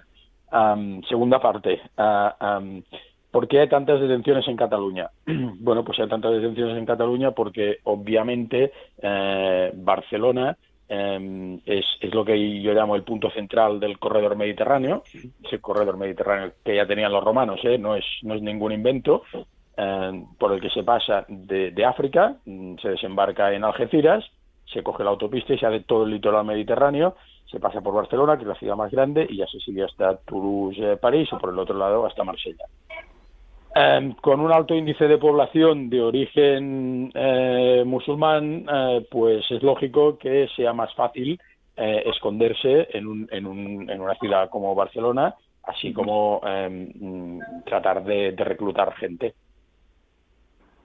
O sea, estamos hablando de que eh, lo que está sucediendo o lo que ha sucedido es algo que seguramente las, los cuerpos y las fuerzas de seguridad del Estado ya estaban sobre la pista, nos consta además de manera directa, pero no sé si se. En fin, ¿cuál es la, la actitud desde un punto de vista estratégico y de seguridad? Y es una pregunta que, que les lanzo a los dos, que se mm, podría seguir a partir de ahora para intentar, como se viene haciendo y se ha ido haciendo y se ha demostrado en los años que hace que estamos en alerta y que no se había producido un atentado, pero en cualquier caso qué, qué, medidas extra de seguridad se van a tomar o se pueden tomar o se suelen tomar en estos casos para evitar nuevos, nuevos atentados. Por ejemplo, bueno, Jofra. Um, bueno, pues es. A ver, eh, está claro que eh, la policía hasta ahora había conseguido eh, acabar con todos los intentos de atentado. finalmente ha habido una, bueno, una rendición al sistema o un error. De estos errores se va a tener que aprender para que no sucedan más. Am, pero eso es todo. Mm, No hay que cambiar, mi opinión. O sea, no estamos en 2004. No estamos en 2004 cuando la obsesión era ETA o la gran preocupación era ETA y, el terrorismo eh, islámico se veía como algo lejano. No, sabemos que, que, que está aquí, que ya ha matado y que volverá a matar. Y por tanto, no solo la actitud, sino em, los medios, eh, las unidades que se dedican a esto están, están muy reforzadas y muy puestas al día. Nos comentaba Juan Antón, por ejemplo, que él considera que sería un error incrementar el nivel de seguridad. ¿Cómo lo ves, Jofra? Sí, es que no me parece necesario. Em, restringir libertades ahora es, es que no ha habido un ataque. A ver, sí, ha habido un ataque terrible con 14, bueno, dos ataques terribles con 14 muertos. Pero, pero no ha habido un ataque, em, no sé, em, a una central nuclear, para que nos entendamos, ¿eh? O un intento de ataque a. Eh, pese a ser eh, criminal y pese a ser muy duro, mm, las circunstancias yo creo que no son suficientes como para restringir liber- libertades y sacar el ejército a la calle, con lo cual mm, mm, tampoco yo personalmente tengo muchos problemas, eh, siempre que hagan su trabajo, ¿no? Pero pero realmente, em, como decía Joan, eh, Joan Antón, em, eh, estás haciendo un poco lo que ellos quieren. Claro, claro. Cuéntanos, Joan Antón, eh, desde el punto de Sí. vista, por ejemplo, de la seguridad, elementos que, que podamos poner sobre la mesa para tratar de A ver, comprenderlo. A ver, yo creo que a, a- a corto plazo un tema que será básico será eh, qué se hace con la gente que vuelva de los escenarios de combate eh, Siria, eh, Irak, etcétera. ¿Qué, ¿Qué se hace con esta gente? Entonces, bueno, yo no inventaría la sopa de ajo, sino creo que lo que habría que hacer es ver cómo lo han enfocado este problema otras sociedades y entonces, eh, bueno, ver qué, qué es lo que nos interesa de experiencias de otros sitios pues para, para enfocar ese tema. Pero a, a medio y largo plazo, yo creo que hay una, una batalla a, a ganar, para mí la batalla clave, y es que esa ideología totalitaria, lo que decía, a la cual nos enfrentamos, se ha visto como una cosa de perturbados por eh, la base social donde en teoría tiene que incidir. O sea, por tanto, la sociedad nuestra democrática lo que ha de hacer son cortafuegos para que esos discursos no calen en los sitios donde ellos pretenden eh, incidir. Yo creo que esta es la batalla a ganar. Y esto no se enfoca exclusivamente desde una concepción de seguridad. Cuando un problema es muy complejo, tiene una multiplicidad de enfoques y de perspectivas. Y enfocar este tema del terrorismo exclusivamente desde una óptica de seguridad policial es un error. Son políticas de final de cañería. Hay que enfocarlo desde una eh, actitud eh, proactiva y no reactiva. Si hacemos cosas cuando pasan cosas, nos estamos equivocando. Lo que hay que hacer es evitar que esas cosas se puedan producir y, por tanto, lo que hace falta, en mi opinión, es inteligencia estratégica, porque la operacional, la hace la policía, ya lo está haciendo muy bien. Hace falta otro tipo de, de, inteligencia, lo que se denomina inteligencia estratégica. Yo creo que hay que analizar, como decía, experiencias de otros países, ver qué ha funcionado y qué no, entender por, por qué, utilizar método comparativo y establecer modelos aquí que nos puedan funcionar para evitar que el problema cada vez eh, sea mayor. Estábamos hablando también, evidentemente, de, de- de las circunstancias que tienen que ver con la seguridad. Eh, hablábamos, por ejemplo, de la operación que automáticamente se puso en marcha, esta operación Jaula, esta operación Cronos, este protocolo de seguridad.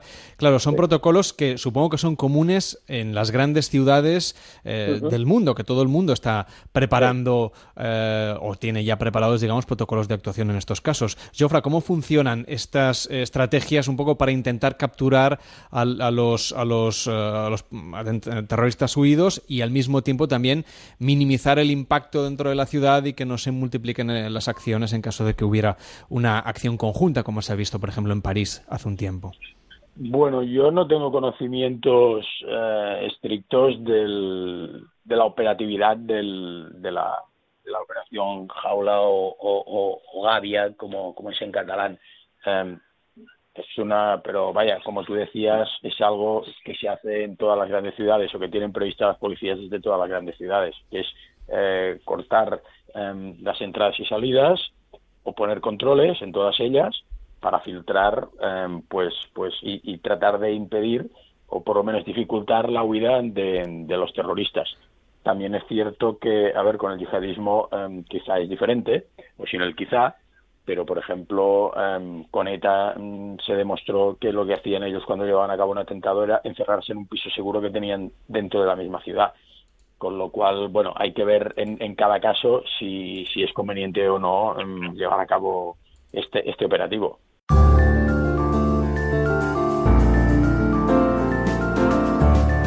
Son las 3 de la madrugada y 3 minutos y medio. Hasta ahora los Mossos de Escuadra continúan buscando a Jones Aboyaucope, de 22 años. Es el supuesto, es la última información que tenemos de los Mossos de Escuadra, el supuesto yihadista que habría conducido esta furgoneta de la muerte por estos 550 metros de la Rambla de Barcelona. Esta célula estaría integrada por una docena de miembros. Cinco fueron abatidos en Cambrils, cuatro han sido detenidos, dos murieron en Alcaná y está este otro, Aboyaucope, que está huido a esta hora. Es lo que sabemos, pero seguimos teniendo muchas preguntas a las 3 y 4, las 2 y 4 en Canarias.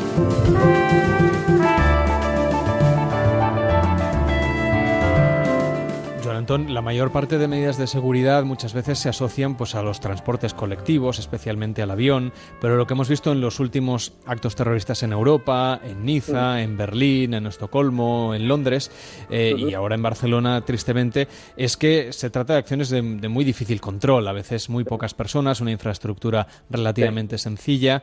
Eh, ¿Cómo podemos, de alguna manera, contrarrestar eh, estos efectos? Porque, claro, es imposible, como, como han dicho las autoridades, el controlar cada vehículo, cada esquina, cada, cada rincón de todas las ciudades del mundo. Bueno, a ver, yo tampoco soy un experto en estas cuestiones, pero parece cuestión de sentido común que cuando haya colaboraciones humanas hay que hay que prever eh, desviaciones de tráfico y inevitablemente esto tiene que causar eh, molestias a la ciudadanía, pero todo el mundo es capaz de entender que en grandes aglomeraciones pues que es necesario eh, tomar precauciones. La polémica que ahora se va a producir de que si se hubieran puesto pilones en las ramblas no, no, no vas a enjaular todo, todo el paseo y, entonces se hubieran ido a Rambla Cataluña, por ejemplo, que también hay mucha gente, o yo qué sé, o cualquier otro sitio de Barcelona donde hay aglomeraciones. Por tanto, eh, es muy complicado, lo único que hay que hay que reflexionar y hay que ponerse en su, en su mentalidad e intentar prever eh, en la medida de lo posible eh, para establecer medidas que puedan ser capaces de contrarrestar. Pero es muy complicado realmente. ¿eh? John Antón, hay un elemento también muy importante que es poner la diferencia y trazarla muy bien entre lo que sería la fe religiosa y, por supuesto, su radicalización. Tú que Sí. conoces a fondo la parte histórica y también la parte que tiene que- más que ver con la cultura del Islam, ¿cómo Sí. podemos explicarlo para un oyente eh, que, bueno, que, que- que- que oiga los dos conceptos y que, y que a veces, bueno, se puedan trazar una, en fin, una cierta confusión alrededor de todo esto, ¿no? Para Bueno, evitar también los mensajes xenófobos que se puedan producir, sobre todo en las redes sociales. A ver, no- normalmente mezclar religión y política es una catástrofe, porque dogmatiza las ideas, las convierte en creencias dogmáticas, con lo cual esto desde una perspectiva democrática pues siempre es calamitoso. Pero bueno, a ver, eh, lo que hay que pensar es que el- en el Corán está lo mismo que en la Biblia. Tú allí encontrarás lo que buscas. Si buscas amor en ambos libros encontrarás amor, si buscas odio encontrarás odio, si buscas venganza y justificación para violencia también la encontrarás. ¿eh? Por tanto, a ver, no es un tema, el, el tema del, del yihadismo eh, con una con una base previa de radicalización cultural por parte de lo que se denomina salafismo es una, una determinada interpretación del Islam, que, que hay varias, ¿no? Por tanto, eh, pues no sé, pensemos nosotros, yo qué sé, en los supremacistas blancos de Estados Unidos o, la palabra fundamentalismo, es- los primeros fundamentalistas, eh, la palabra aparece en Estados Unidos para definir a integristas eh, cristianos. Por tanto, eh, tenemos que pensar que en todas partes cuecen habas, ¿no? O sea, la, la idea esta de que nosotros somos los civilizados y los otros son los salvajes, pues hay que hay que matizarla mucho. Por eso yo siempre digo que nos tenemos que acordar lo que pasó en Europa en los años 30, ¿no? Por tanto, eh, lo que hay que hacer es potenciar eh, los valores democráticos, la cultura cívica. Yo estos días oyendo a diferentes personas en tertulias, en, televisiones y tal, pues he oído a dos, a dos muchachas de la comunidad musulmana, una de una fundación que no recuerdo su nombre, una chica que se llama Miriam, que parece eh, una persona de una gran inteligencia y de un sentido común eh, extraordinario, ¿no? Por tanto, eh, la, la, islamofobia pues es como la judiofobia, como la cristianofobia, es, es, es es, no entender nada y, mezclar las cosas. Según esta tertulia también Manuel Torres, ¿qué tal? Buenas noches. Hola, buenas noches. Es profesor de Ciencia Política de la Universidad Pablo de Olavide de Sevilla y también es director de formación de Atenea Intelligence, es experto también en seguridad. ¿Cómo funciona una célula islamista? Bueno, yo la llamaría célula yihadista, eh, entre otras cosas porque estamos hablando de, un grupo de personas cuya finalidad es perpetrar un atentado terrorista y bueno, pues no hay una forma única de, funcionar, es decir, hay grupos eh, donde hay división de funciones y jerarquías claras y otras pues que son estructuras mucho más fluidas y horizontales donde al final pues hay un elemento común eh, que les motiva a actuar y, eso pues implica pues, un amplio abanico de, de, de pericias, de capacidades y en cualquier caso, hablando del caso específico de los atentados en Barcelona y en Cambrils, pues los datos que vamos conociendo pues sí que indican en este caso pues de, una célula eh, compleja que, moviliza un número muy considerable de personas y que hipotéticamente están planteando una operación terrorista muy ambiciosa en cuanto a los medios utilizados y, la mortalidad que se perseguía.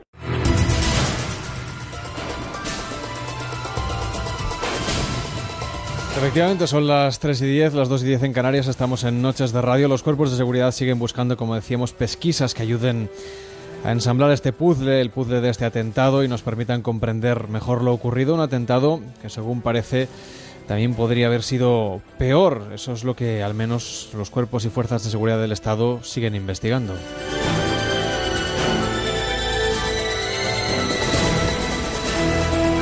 Hay un elemento que, bueno deberá delimitarse y, aclararse en las próximas horas, que es el papel que jugaban esas bombonas de butano eh, que estaban eh, bueno hacinadas en, en, una casa ocupada eh, a unos cuantos kilómetros de la ciudad de Barcelona.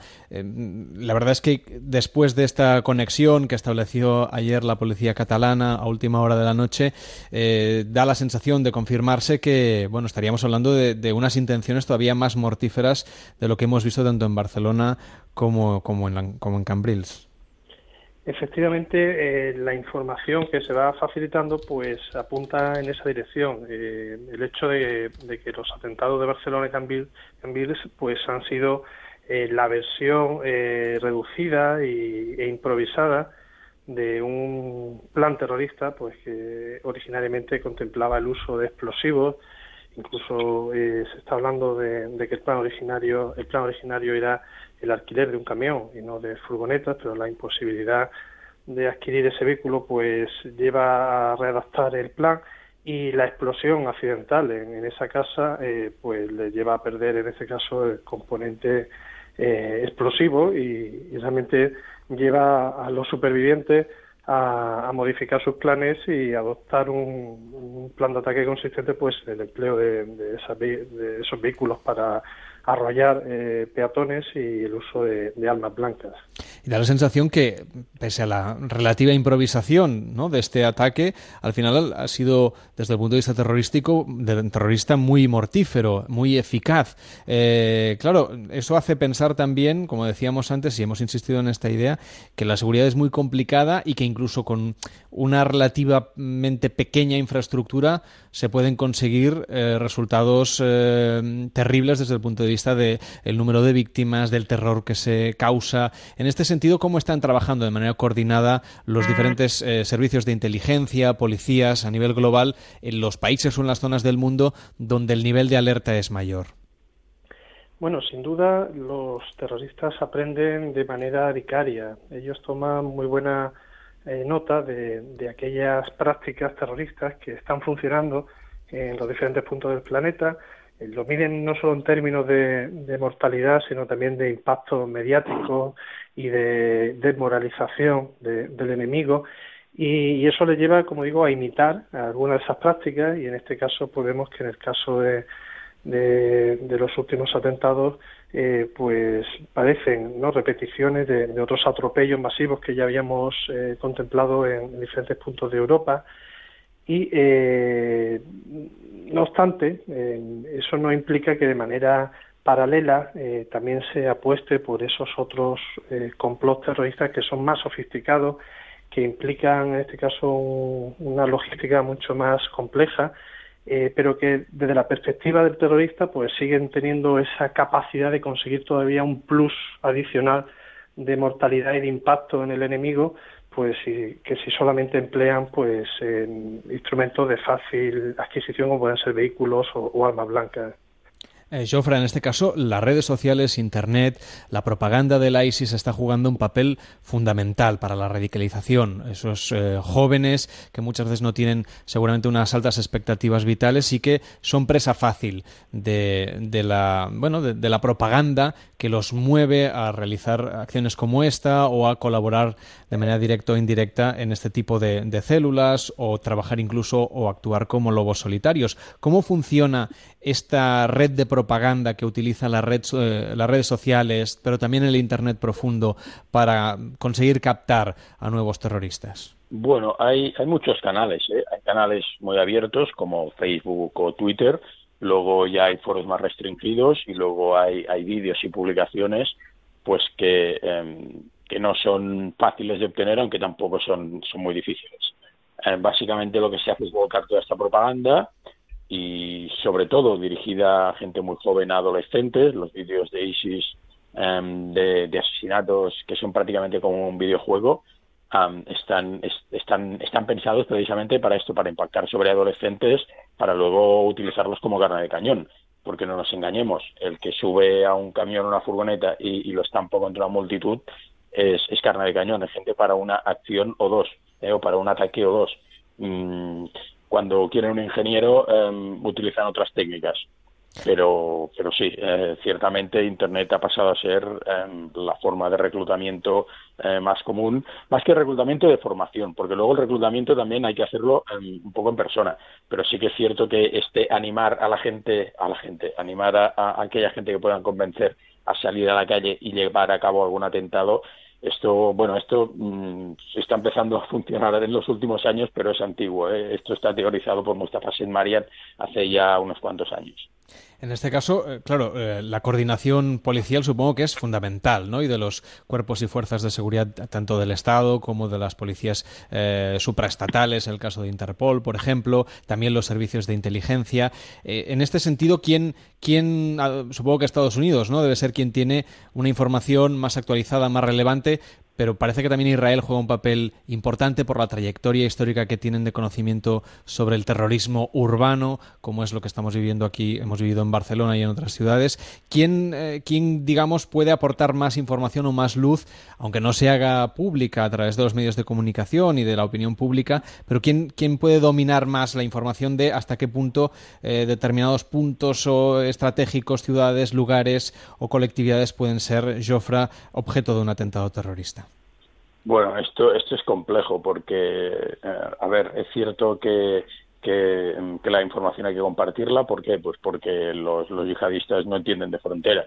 Eh, se mueven por todo el mundo, sobre todo por toda Europa, con, con total normalidad. tampoco es fácil compartir información porque la información es producto de un trabajo.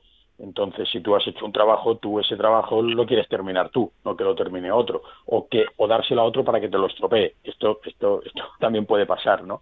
Ah, entonces, bueno, es, es complicado. Ciertamente se ha mejorado mucho, pero es complicado. Luego decir que si mm, los Estados Unidos o Israel tienen mm, em, mejor información, bueno, yo creo que ahí cada, cada país se trabaja lo suyo hasta donde llega y, vaya, yo creo que en este sentido, además, en España, que seguro que, que, comparte información con Estados Unidos sobre lo que pasa dentro de España, no creo que necesite muchas ayudas, aunque todas eh, son bienvenidas, claro.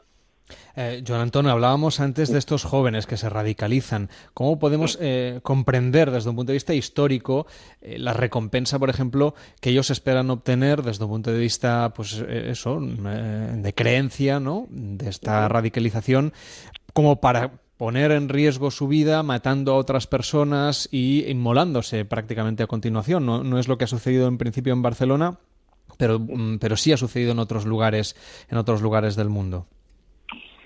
Bueno, hombre, a ver, eh, tenemos mucha información sobre qué ocurre cuando una persona entra en una secta en la que el famoso término que se utilizaba de las sectas destructivas. Es eh, un individuo que está dispuesto a sacrificar su vida. eh, previamente ha habido todo un proceso en el cual se ha conseguido un, producto final. Por eso la, la clave, en mi opinión, consiste en, en detectar cuándo se está produciendo un proceso de radicalización en unas fases iniciales.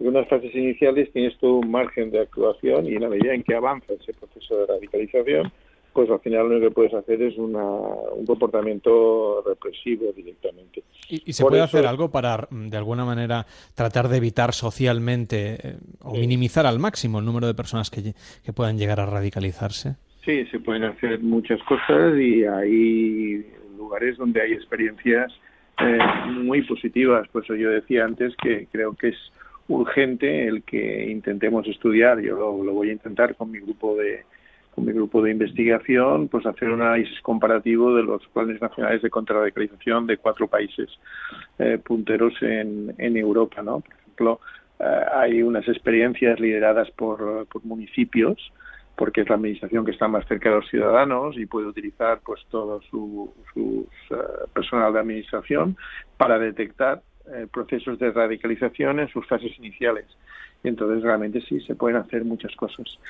Si no haces nada, pues te estás equivocando mucho y al final será carísimo. Le agradecemos muchísimo a Joan Antón Mellón que haya estado hoy con nosotros, catedrático de Ciencia Política de la Universidad de Barcelona. Que vaya muy bien, muy buenas noches. Muy buenas noches. Y también a Jofra Montoto, que es experto en seguridad y analista del Centro de Estudios Estratégicos. Que vaya muy bien, muy buenas noches. Gracias, buenas noches. Y Manuel Torres, gracias por su testimonio, profesor de Ciencia Política de la Universidad Pablo de Olavide de Sevilla y director de formación de Atenea Intelligence, también experto en seguridad antiterrorista. Gracias por atender a Noches de Radio y hasta la próxima. Buenas noches. A ustedes, buenas noches.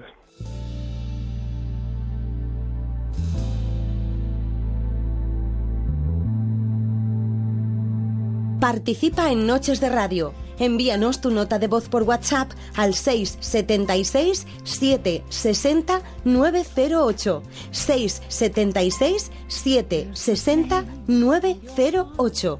And I know that this love in this could be much brighter than tomorrow. And if you really try, you'll find there's no need to cry. In this place, you'll feel there's no hurt or sorrow. There are ways together if you care enough for believing. Make a little space make a better place. Heal the world, make it a better place for you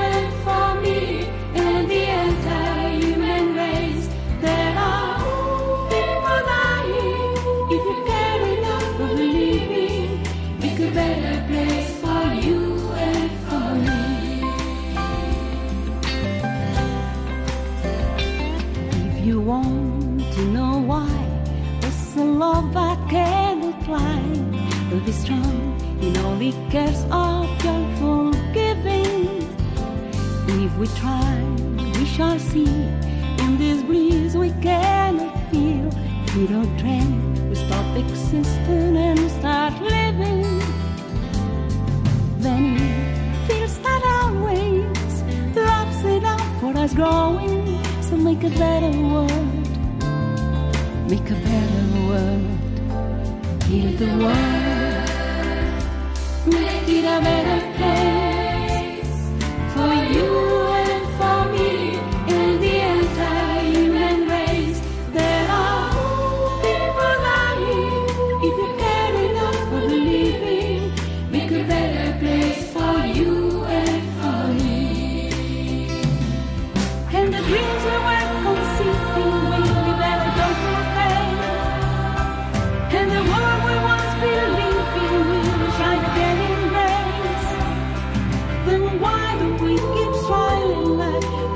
las 3 de la madrugada y 23 minutos, las 2 y 23 en Canarias. Esto es Noches de Radio en Onda Cero. Queremos seguir abordando la cuestión vinculada al atentado terrorista de antes de ayer en las calles de Barcelona, en la Rambla, justamente desde donde estamos haciendo este programa para todo el país. Y hay algo que nos preocupa especialmente y es la gestión de las emociones, tanto como colectividad desde un punto de vista social, por ejemplo, como individualmente, los familiares, los testigos del atentado y, por supuesto, los heridos. Así que, como es habitual, hemos invitado a la psicóloga de este programa, que es Elia Quiñones. ¿Qué tal, Elia? Buenas noches. Muy buenas noches. Bueno, en esta situación la verdad es que pensar en las emociones es casi inevitable entre las personas que han sido testigo, por ejemplo, aquí en las Ramblas de Barcelona, de lo ocurrido y no digamos en el caso de los heridos o las personas que han perdido a alguien como consecuencia de este terrible atentado terrorista en la ciudad de Barcelona. Pero eh, hay una palabra, o digamos un, conjunto de palabras, un término, una enfermedad real que es el trastorno de estrés postraumático, que está muy bien estudiado desde el punto de vista psicológico y que me gustaría que explicásemos aquí a los oyentes de Onda Cero para poder, eh, no sé, de alguna manera dar unas claves de cómo se puede sentir alguien que haya pasado por, un, por una experiencia vital tan potente como es eh, ser testigo de un atentado terrorista y no digamos si encima eres una víctima. Claro. Bueno, desgraciadamente tenemos que hablar de este tema y bueno, para mí es como si hubiera sucedido en mi casa, porque para mí las Ramblas son mi casa y la verdad es que estamos consternados, ¿no? Eh, yo creo que lo más correcto aquí es hablar de trastorno por estrés agudo. O sea, está el trastorno por estrés agudo y el trastorno por estrés eh, postraumático, ¿no? Entonces, el trastorno por estrés agudo es cuando acaba de suceder. Si pasa un mes y los síntomas que voy a describir ahora se mantienen, entonces es cuando hablaríamos de trastorno de estrés postraumático. Pero de momento lo que es más adecuado hablar es de trastorno por estrés agudo. Entonces se trata de un trastorno transitorio, eh, pero de gravedad notable, que surge como respuesta a una situación estresante excepcional. ¿No? Entonces puede implicar, esta situación em, tiene la característica de que implica una amenaza a la integridad física propia o de tus allegados, ¿no? Entonces em, se puede dar en situaciones pues como la que hemos vivido ahora o catástrofes naturales, accidentes, en guerras también, en situaciones de violación también se pueden experimentar estos síntomas, torturas, en el diagnóstico de enfermedades potencialmente mortales, en secuestros también, ¿no? Entonces, em, hay una, una, serie de factores que pueden influir en la aparición de, este síndrome, ¿no? de este conjunto de síntomas, y, bueno, vamos a hablar de ellos. Por, ejemplo, ¿qué es lo que puede sentir alguien que haya sido testigo directo de lo que ha sucedido, incluso aunque haya salvado la vida y a lo mejor salido absolutamente sin ningún rasguño físico, pero desde luego están ahí las heridas emocionales. Claro. Eh, aquí hay varios factores que influyen. Eh, bueno, a ver, me, me preguntas por los síntomas, ¿no? Pues mira, para empezar puedes tener síntomas que se llaman disociativos. Cuando tú te disocias de la experiencia, cuando disociar significa separar, separarte de la experiencia. Entonces puedes sentir embotamiento. O sea, mm, no, no puedo, no puedo mm, captar más estímulos, ¿no? O sea, eh, un embotamiento mental. Todo el mundo sabe lo que es esta sensación. Es decir, gente que, por ejemplo, no estaría escuchando la radio, no estaría leyendo los periódicos y, no estaría, nada, nada, no quiere saber nada del asunto. Nada, ni que le hablen. O sea, en el momento en que estás embotado, estás saturado. O sea, es una sensación de estar saturado y, y no, no poder más, ¿no? Eh, y por lo tanto, claro, la imagen que esto ofrece pues es una persona que está ida, ¿no? Em, también se puede experimentar desapego, o sea, un desapego efectivo de la situación. O sea, mm, la persona puede sentir como que no siente nada. O sea, esto puede suceder. También puede suceder desrealización. La desrealización es cuando em, te da la sensación de que lo que has experimentado no es real de esto no puede ser verdad, esto no puede estar pasando, ¿no? Esto no es real. Como si eh, estuviera siendo el protagonista de una película. Esto es la desrealización, ¿no? También puede suceder una despersonalización. que tú no te sientas protagonista tampoco de, la experiencia y que tú no te sientas en, en tu yo, ¿no? Estás despersonalizado, eh, como, como un fantasma, ¿no? También puede suceder que tengas eh, amnesia, un tipo de amnesia que es la, amnesia disociativa y eh, haya, mm, haya mm, episodios, ¿no? O eh, imágenes que se te borren de la memoria de momento, pero que más adelante, pasado el tiempo, se puedan ir recuperando, pueden ir surgiendo estos recuerdos. Pero de momento mmm, no me acuerdo, no, no, recuerdo lo que ha sucedido. O, o no recuerdo lo que ha sucedido mmm, nada, no recuerdo nada, o no recuerdo, o recuerdo imágenes solo, pero no los nexos entre las imágenes, ¿sabes? Entonces, por eso es tan importante luego reconstruir la experiencia y, re, y hacer un relato de la experiencia, porque si no, no se puede integrar. Es muy difícil de integrar algo que no, que no puedes, de lo que no puedes establecer nexos. Estos son los síntomas disociativos. De hecho, te puedes disociar tanto que mm, incluso se pueden dar síntomas psicóticos, ¿eh? O sea, se pueden dar síntomas psicóticos, pero eh, como alucinaciones, por ejemplo, conducta desorganizada, eh, confusión, lenguaje incoherente, ¿no? Bueno, Pero un poco claro, fruto del estado de shock, imagino. Exacto, o sea, no se consideraría, eh, si la persona ya tenía un trastorno psicótico, esto no tendría que ver, o sea, el, el factor estresante habría sido un desencadenante, pero el problema ya lo tendría de antes, ¿no? No, no, estamos hablando de que, de que se pueden desarrollar eh, estos síntomas, que, y entonces se, se podría calificar de un trastorno psicótico breve pero por un desencadenante grave. Y esto, se, y esto puede remitir, ¿eh? O sea, no quiere decir que la persona se quede mmm, con un trastorno psicótico ya para toda la vida, ¿eh? Ni mucho menos. Bueno, igual que pasa pero... con los otros síntomas, ¿no? Es decir, de claro, de la claro. persona y también de si recibe o no ayuda, esto puede dilatarse más en el tiempo Efectivamente. o menos. Exacto, estamos hablando de los síntomas más, in, más iniciales y que duran un mes aproximadamente. Entonces, más allá del mes, entonces ya sí que estaríamos hablando de estrés postraumático. Pero hay más síntomas, ¿eh? A ver, cuéntanos, Elia. Porque claro, estamos hablando de los disociativos. Pero de, los de separarse de la realidad o de separarse de tu propio cuerpo, de tu, tu percepción de la realidad, ¿no? El contacto con la realidad. Pero están los síntomas ansiosos. O sea, se puede tener insomnio, o sea, esto es, lo más, esto es muy, muy, muy frecuente, el insomnio, eh, la irritabilidad, la sensación de sobresalto, de repente un sobresalto, ¿no? También hay síntomas fóbicos, o sea, se evitan estímulos que recuerdan al trauma, o evitar actividades, evitar lugares. También se puede reexperimentar el, el trauma con, mediante imágenes que te vienen de repente. Eh, es una especie de flash, ¿no? Que... Exacto, como flashbacks. Eh, incluso puedes tener sueños, pesadillas las pesadillas son muy recurrentes. Bueno, al final las pesadillas tienen una función también liberadora de las emociones y del cerebro, ¿no? Es decir, no sería malo dentro de todo. No, no sería malo. Claro, no, no. Aunque lo no pasemos sé, no mal, quiero malo. decir. No, no, no, no sería malo. Lo que pasa es que, claro, esas pesadillas luego hay que reconstruirlas y, y lo mejor es hacer un. explicarlas. Es lo mejor. También eh, se puede sentir culpabilidad, incluso, ¿eh?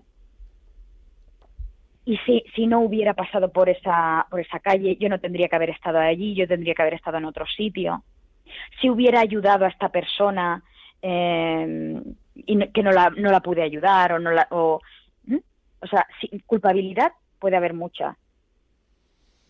¿Y cómo se trata todo esto? Es decir, cuando una persona ha pasado por esta situación, insistimos, estamos hablando de la cuestión del estrés postraumático como consecuencia del atentado terrible que ha tenido lugar aquí en Barcelona. Claro, pero, quería hablar de las de pero esto factores. podría pasar si alguien, por ejemplo, vive un accidente de tráfico, que por desgracia sí. también es una cuestión muy común. Ajá. Si alguien, eh, estando en, de viaje en el exterior, pues eh, a lo mejor tiene también una experiencia traumática o directamente eh, le, le, entran en casa unos ladrones, le asaltan. Es decir, que hay, hay muchas claro. situaciones en las que alguna Sí. persona puede, puede padecer este, este trastorno y, y estos efectos que hoy Elia Quiñones nos está contando Claro, aquí en lo la que radio. pasa es que hay un factor aquí en estos, eh, en los atentados, hay un factor muy importante tener en cuenta. Y es que el agente estresante, el agente del daño, son seres humanos. O sea, y es intencional. Esto es muy importante, ¿eh? O sea, hay tres eh, factores básicos que, influyen en que se pueda producir este trastorno de estrés postraumático. Primero, la intensidad del estresor. O sea, si, la, si lo que has vivido es muy grave, muy grave, es más probable que tengas estos síntomas. Si, la cercanía al suceso. Si tú eres víctima directa, pues es más probable, ¿no? Aunque también puede pasar que no seas víctima directa, pero hayas sido testigo y también tengas estos síntomas. Pero el tercero es que si el agente estresante es obra de otros seres humanos y es algo intencionado, es más difícil de integrar que si es un accidente, por ejemplo, si, obedece a causas naturales. Mm, incluso podríamos dividirlo. O sea, primero, para analizar un poco, mm, esto sería más adelante, ¿no? Eh, cuando uno ya está capacitado para reconstruir la experiencia, intentar entenderla, porque esto hay un punto en que hay que hacerlo, pues mm, uno piensa en tres puntos básicamente. Primero, ¿quién, ¿quién ha cometido el acto dañino?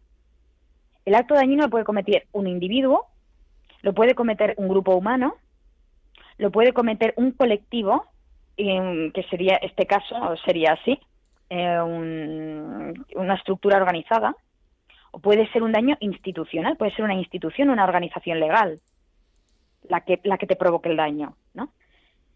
Eso es referente a la gente. Luego hay que mirar cómo ha sido. ¿Es, es un daño sistemático? Como es el, en realidad el terrorismo sistemático. O episódico, ha sido un episodio puntual. O es eh, casual. O es accidental. Claro, ya no es lo mismo un accidente, ¿no? Que algo que es violencia sistemática, por ejemplo, en los malos tratos, ¿no?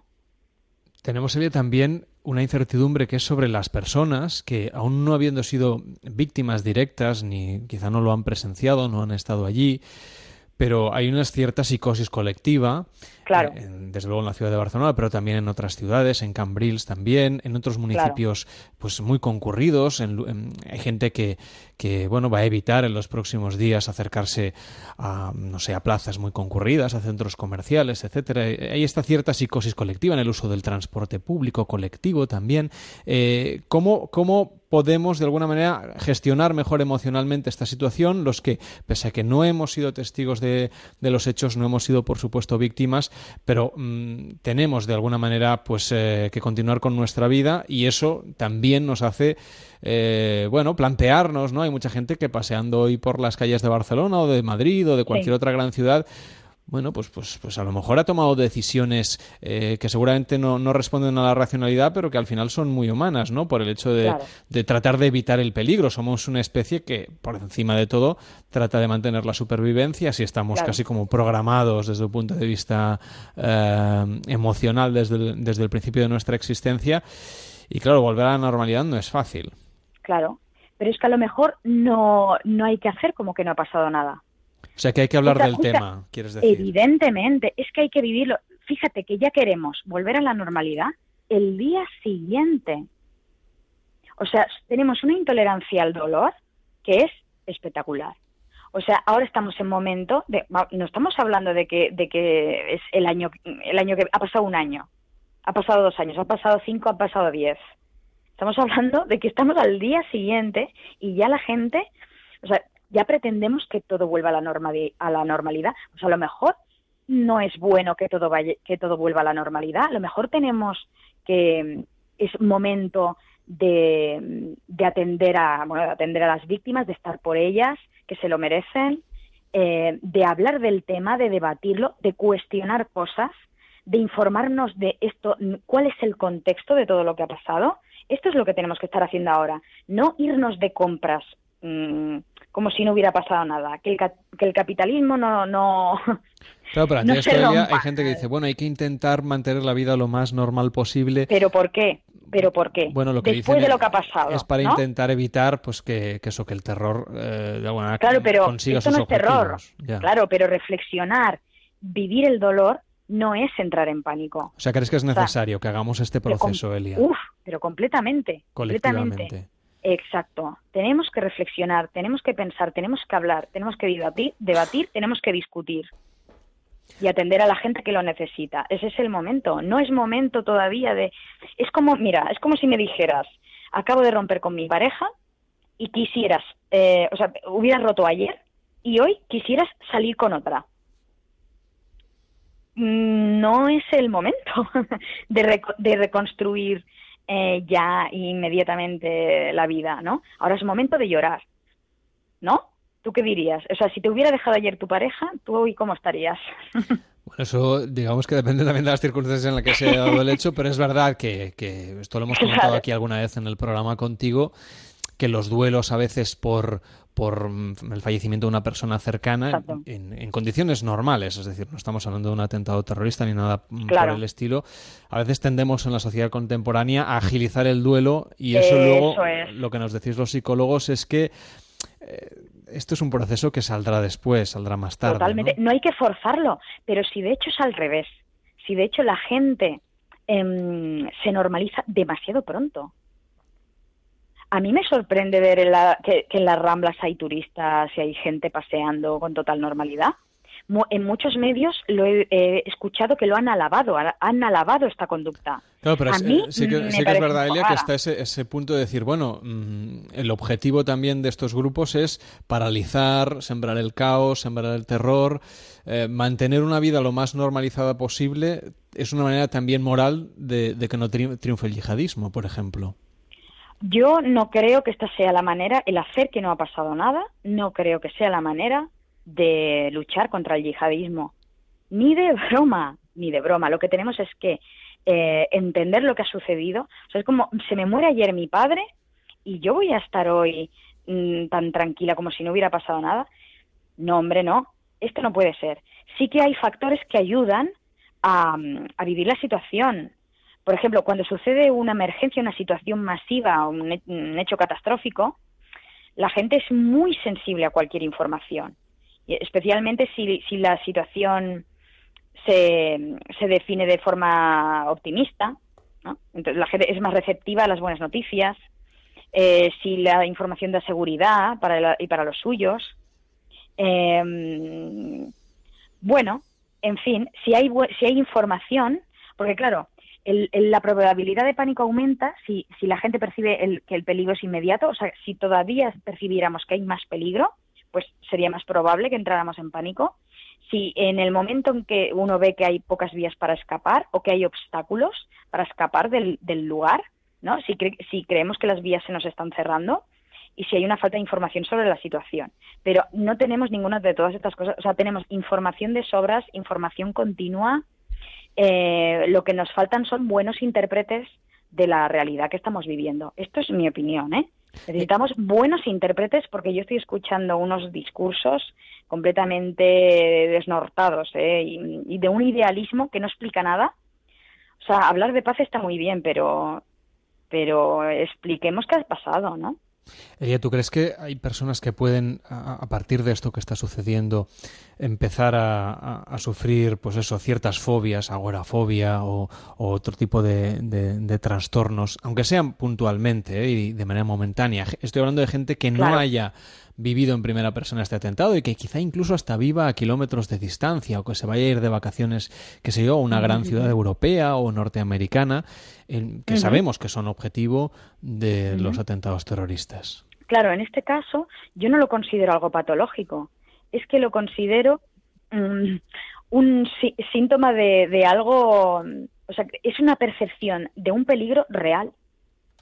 Es la percepción de un peligro real. Ante la percepción de una amenaza. Que es real, lo lógico es prevenir, lo lógico es prudencia, lo lógico es mm, evitar ciertos lugares. Es que no es en absoluto patológico. Que siempre tendemos mucho. Y lo que me decías mm, mira sí que me he encontrado gente que te- em, tenía ya agorafobia o tenía fobia a volar por ejemplo que se le ha agudizado.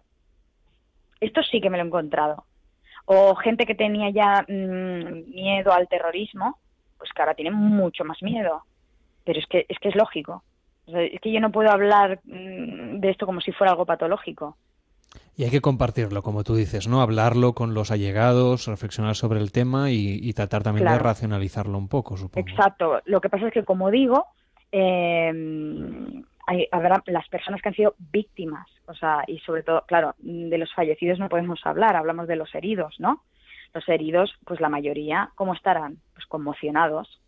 Como es O sea, yo, yo, me, yo me los imagino, eh, pues, mm, con, con todo este tipo de síntomas. O no, porque cuidado, porque todo el mundo no reacciona igual ante una experiencia traumática. Esto también, ¿eh? Hay que decirlo.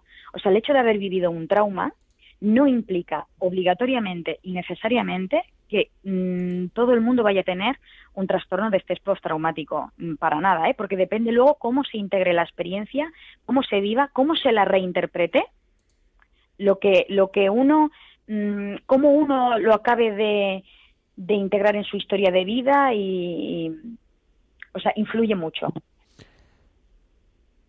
De lo que se trataba a esta hora en Noches de Radio era justamente de comentar las cuestiones emocionales vinculadas a una situación de estrés traumático. Puede ser un atentado terrorista, pero también otros Claro. hechos vitales.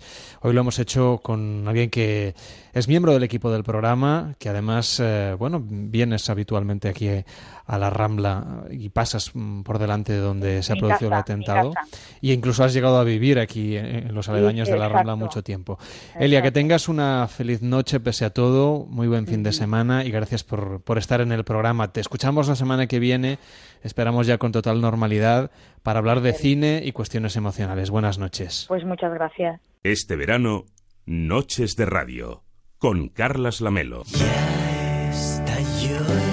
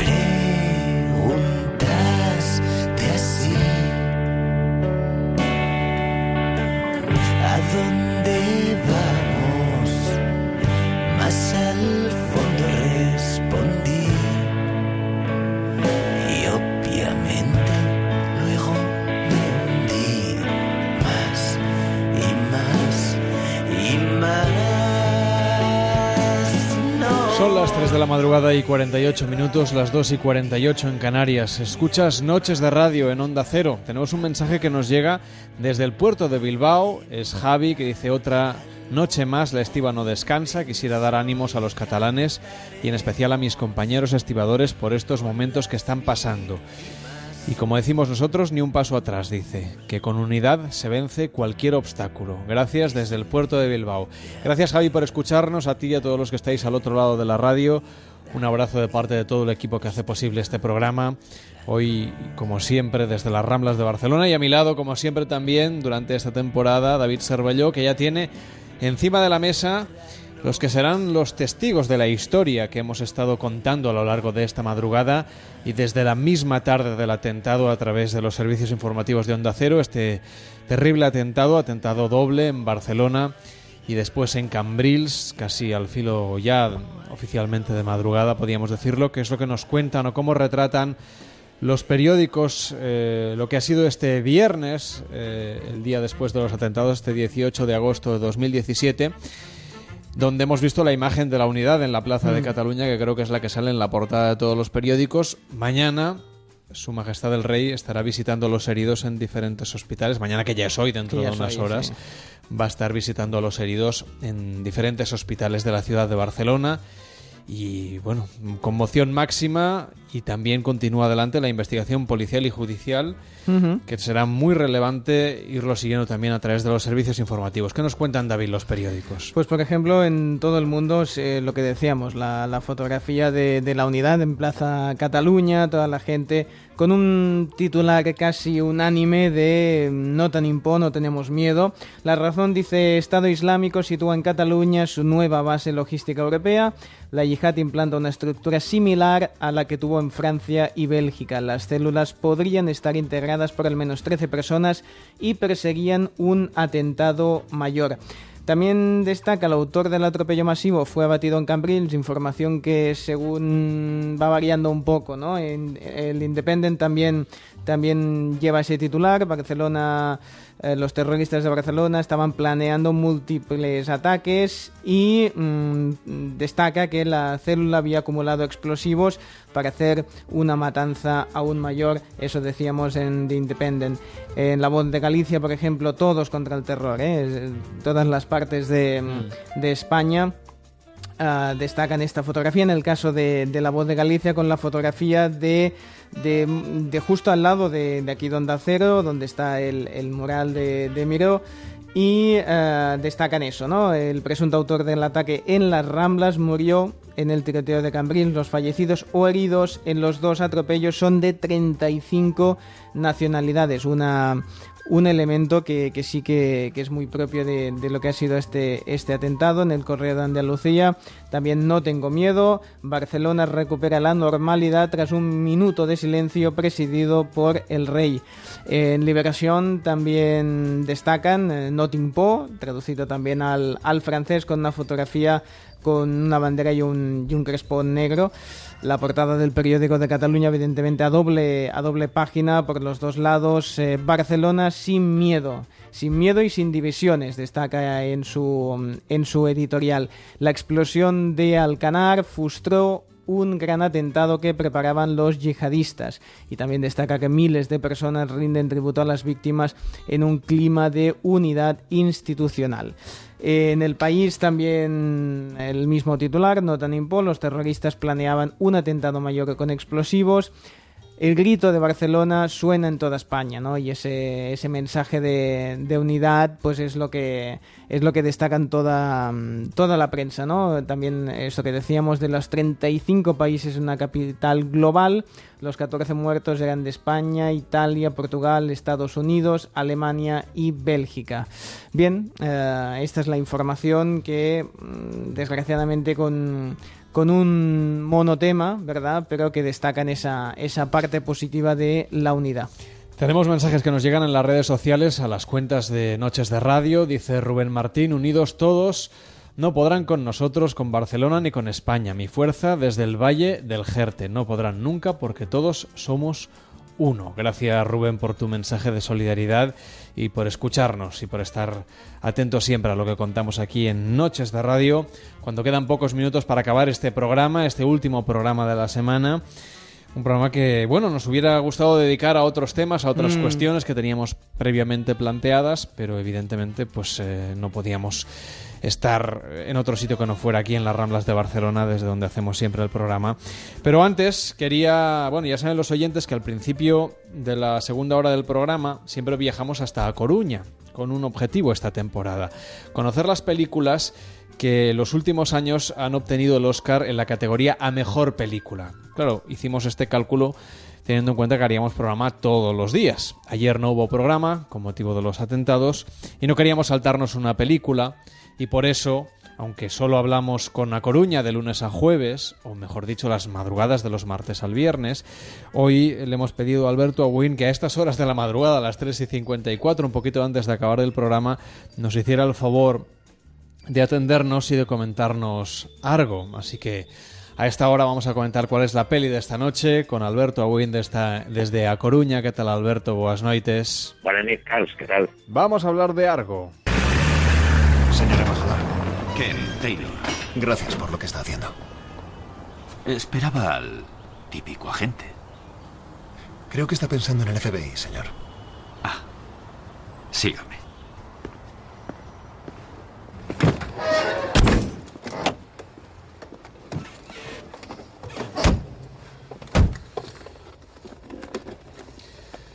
Están en blanco, ya sabe, los sellos. Sí, yo me encargo. ¿Cuánto tiempo? Un día para que ensayen. Dos si es necesario. Y saldré de aquí con ellos. Bueno, aquí descubrimos o constatamos que Ben Affleck eh, es mejor director que, que actor. Sí, yo creo que sí. Yo creo que sí, yo creo que la diferencia es eh, bastante grande. Aunque, eh, bueno, ahora que lo nombras, eh, yo creo que Affleck es uno de esos actores eh, que todo el mundo sabe que es malo, que te cae bien. Sí, no, no, es que una cosa no quita la otra. Y un además, tipo, y- y eh, encaja muy bien algunas de las películas que ha hecho como personaje, como prototipo. Bueno, mm, yo creo que está, está acertado. Bueno, yo creo que hay algunas películas en las que Ben Affleck está, está bien, pero bueno, eh, mm, sin duda mm, nos sorprendió a todos como, como director. Y creo que Argo, personalmente, es la película que, que más me gusta de Ben Affleck.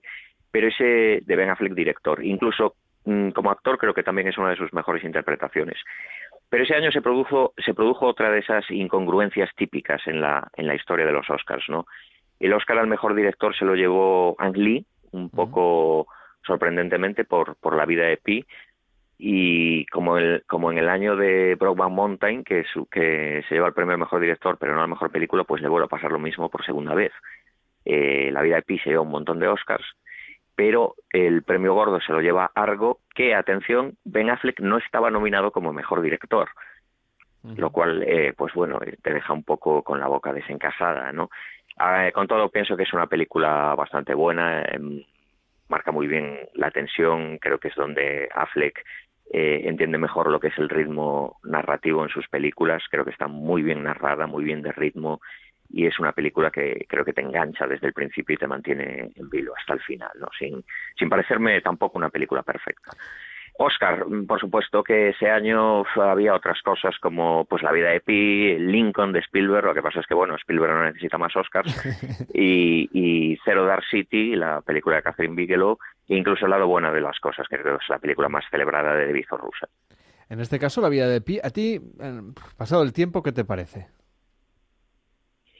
A mí es una película que me gusta y mm, siempre tendré en cuenta lo que dijo un amigo mío, que lo voy a comentar ahora, que es que es, mm, yo no soy creyente, pero La vida de Pi es una película que me hace, eh, se- sería la película que más cerca está de convencerme de lo contrario. Pienso que está muy bien narrada, pienso que el mensaje está extraordinariamente eh, lanzado y pienso que probablemente debió ser la, la ganadora ese año. Pero tampoco me parece la mejor película de Ang Lee, que creo que es un director todoterreno, además. Es un tío que ha hecho Hulk, que ha hecho un western, que ha hecho una película como La tormenta del hielo, que, que ha hecho películas como Tigre y Dragón y como La vida de Pi. De Desde luego que es un, es un director fantástico y además eso, que, que- que ha sabido jugar con varias, con varias cartas y siempre lo ha hecho defendiendo muy bien la plaza. Que tengas una feliz noche. Buena net, Carlos.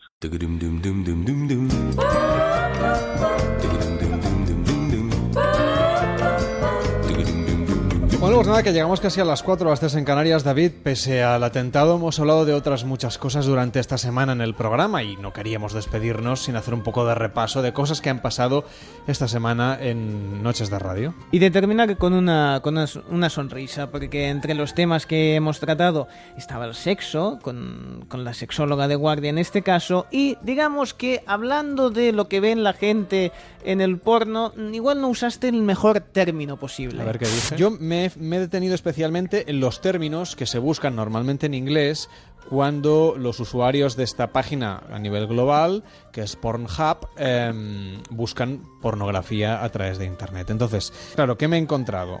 Bueno, eh, vamos a ver. Gigante, vídeo casero de celebridades, No, me, me- me gusta mucho, me gusta mucho. Unilingus, Unilingus, pero también eh, el tema del, del hentai, del, del anime japonés, del- de las figuras que, dedic- que recuerdan un poco al, al cómic asiático en formato pornográfico. ¿Por qué funciona? ¿O por qué tiene éxito? ¿O por qué seduce el, este tipo de pornografía en formato dibujos animados, salvando todas las distancias creativas, que sé que, que a mucha gente le levantan pollas? ¿Puedes repetir? Que a mucha gente le levantan pollas se equiparan los dibujos animados con el anime. Quería decir levantan pollas y dije levantan pollas. Otra Sí, cosa sí. es que la A no haya quedado suficientemente marcada. Claro, pero hablando de lo Tampoco que... ve- tengo la dicción perfecta. No, pero hablando de lo que la gente ve para, digamos, venirse ¿Cómo, arriba. cómo, cómo te quedas con estos detalles, David que levantan pollas, pues, pues sí, pues está bien. No, no, le- realmente las levanta.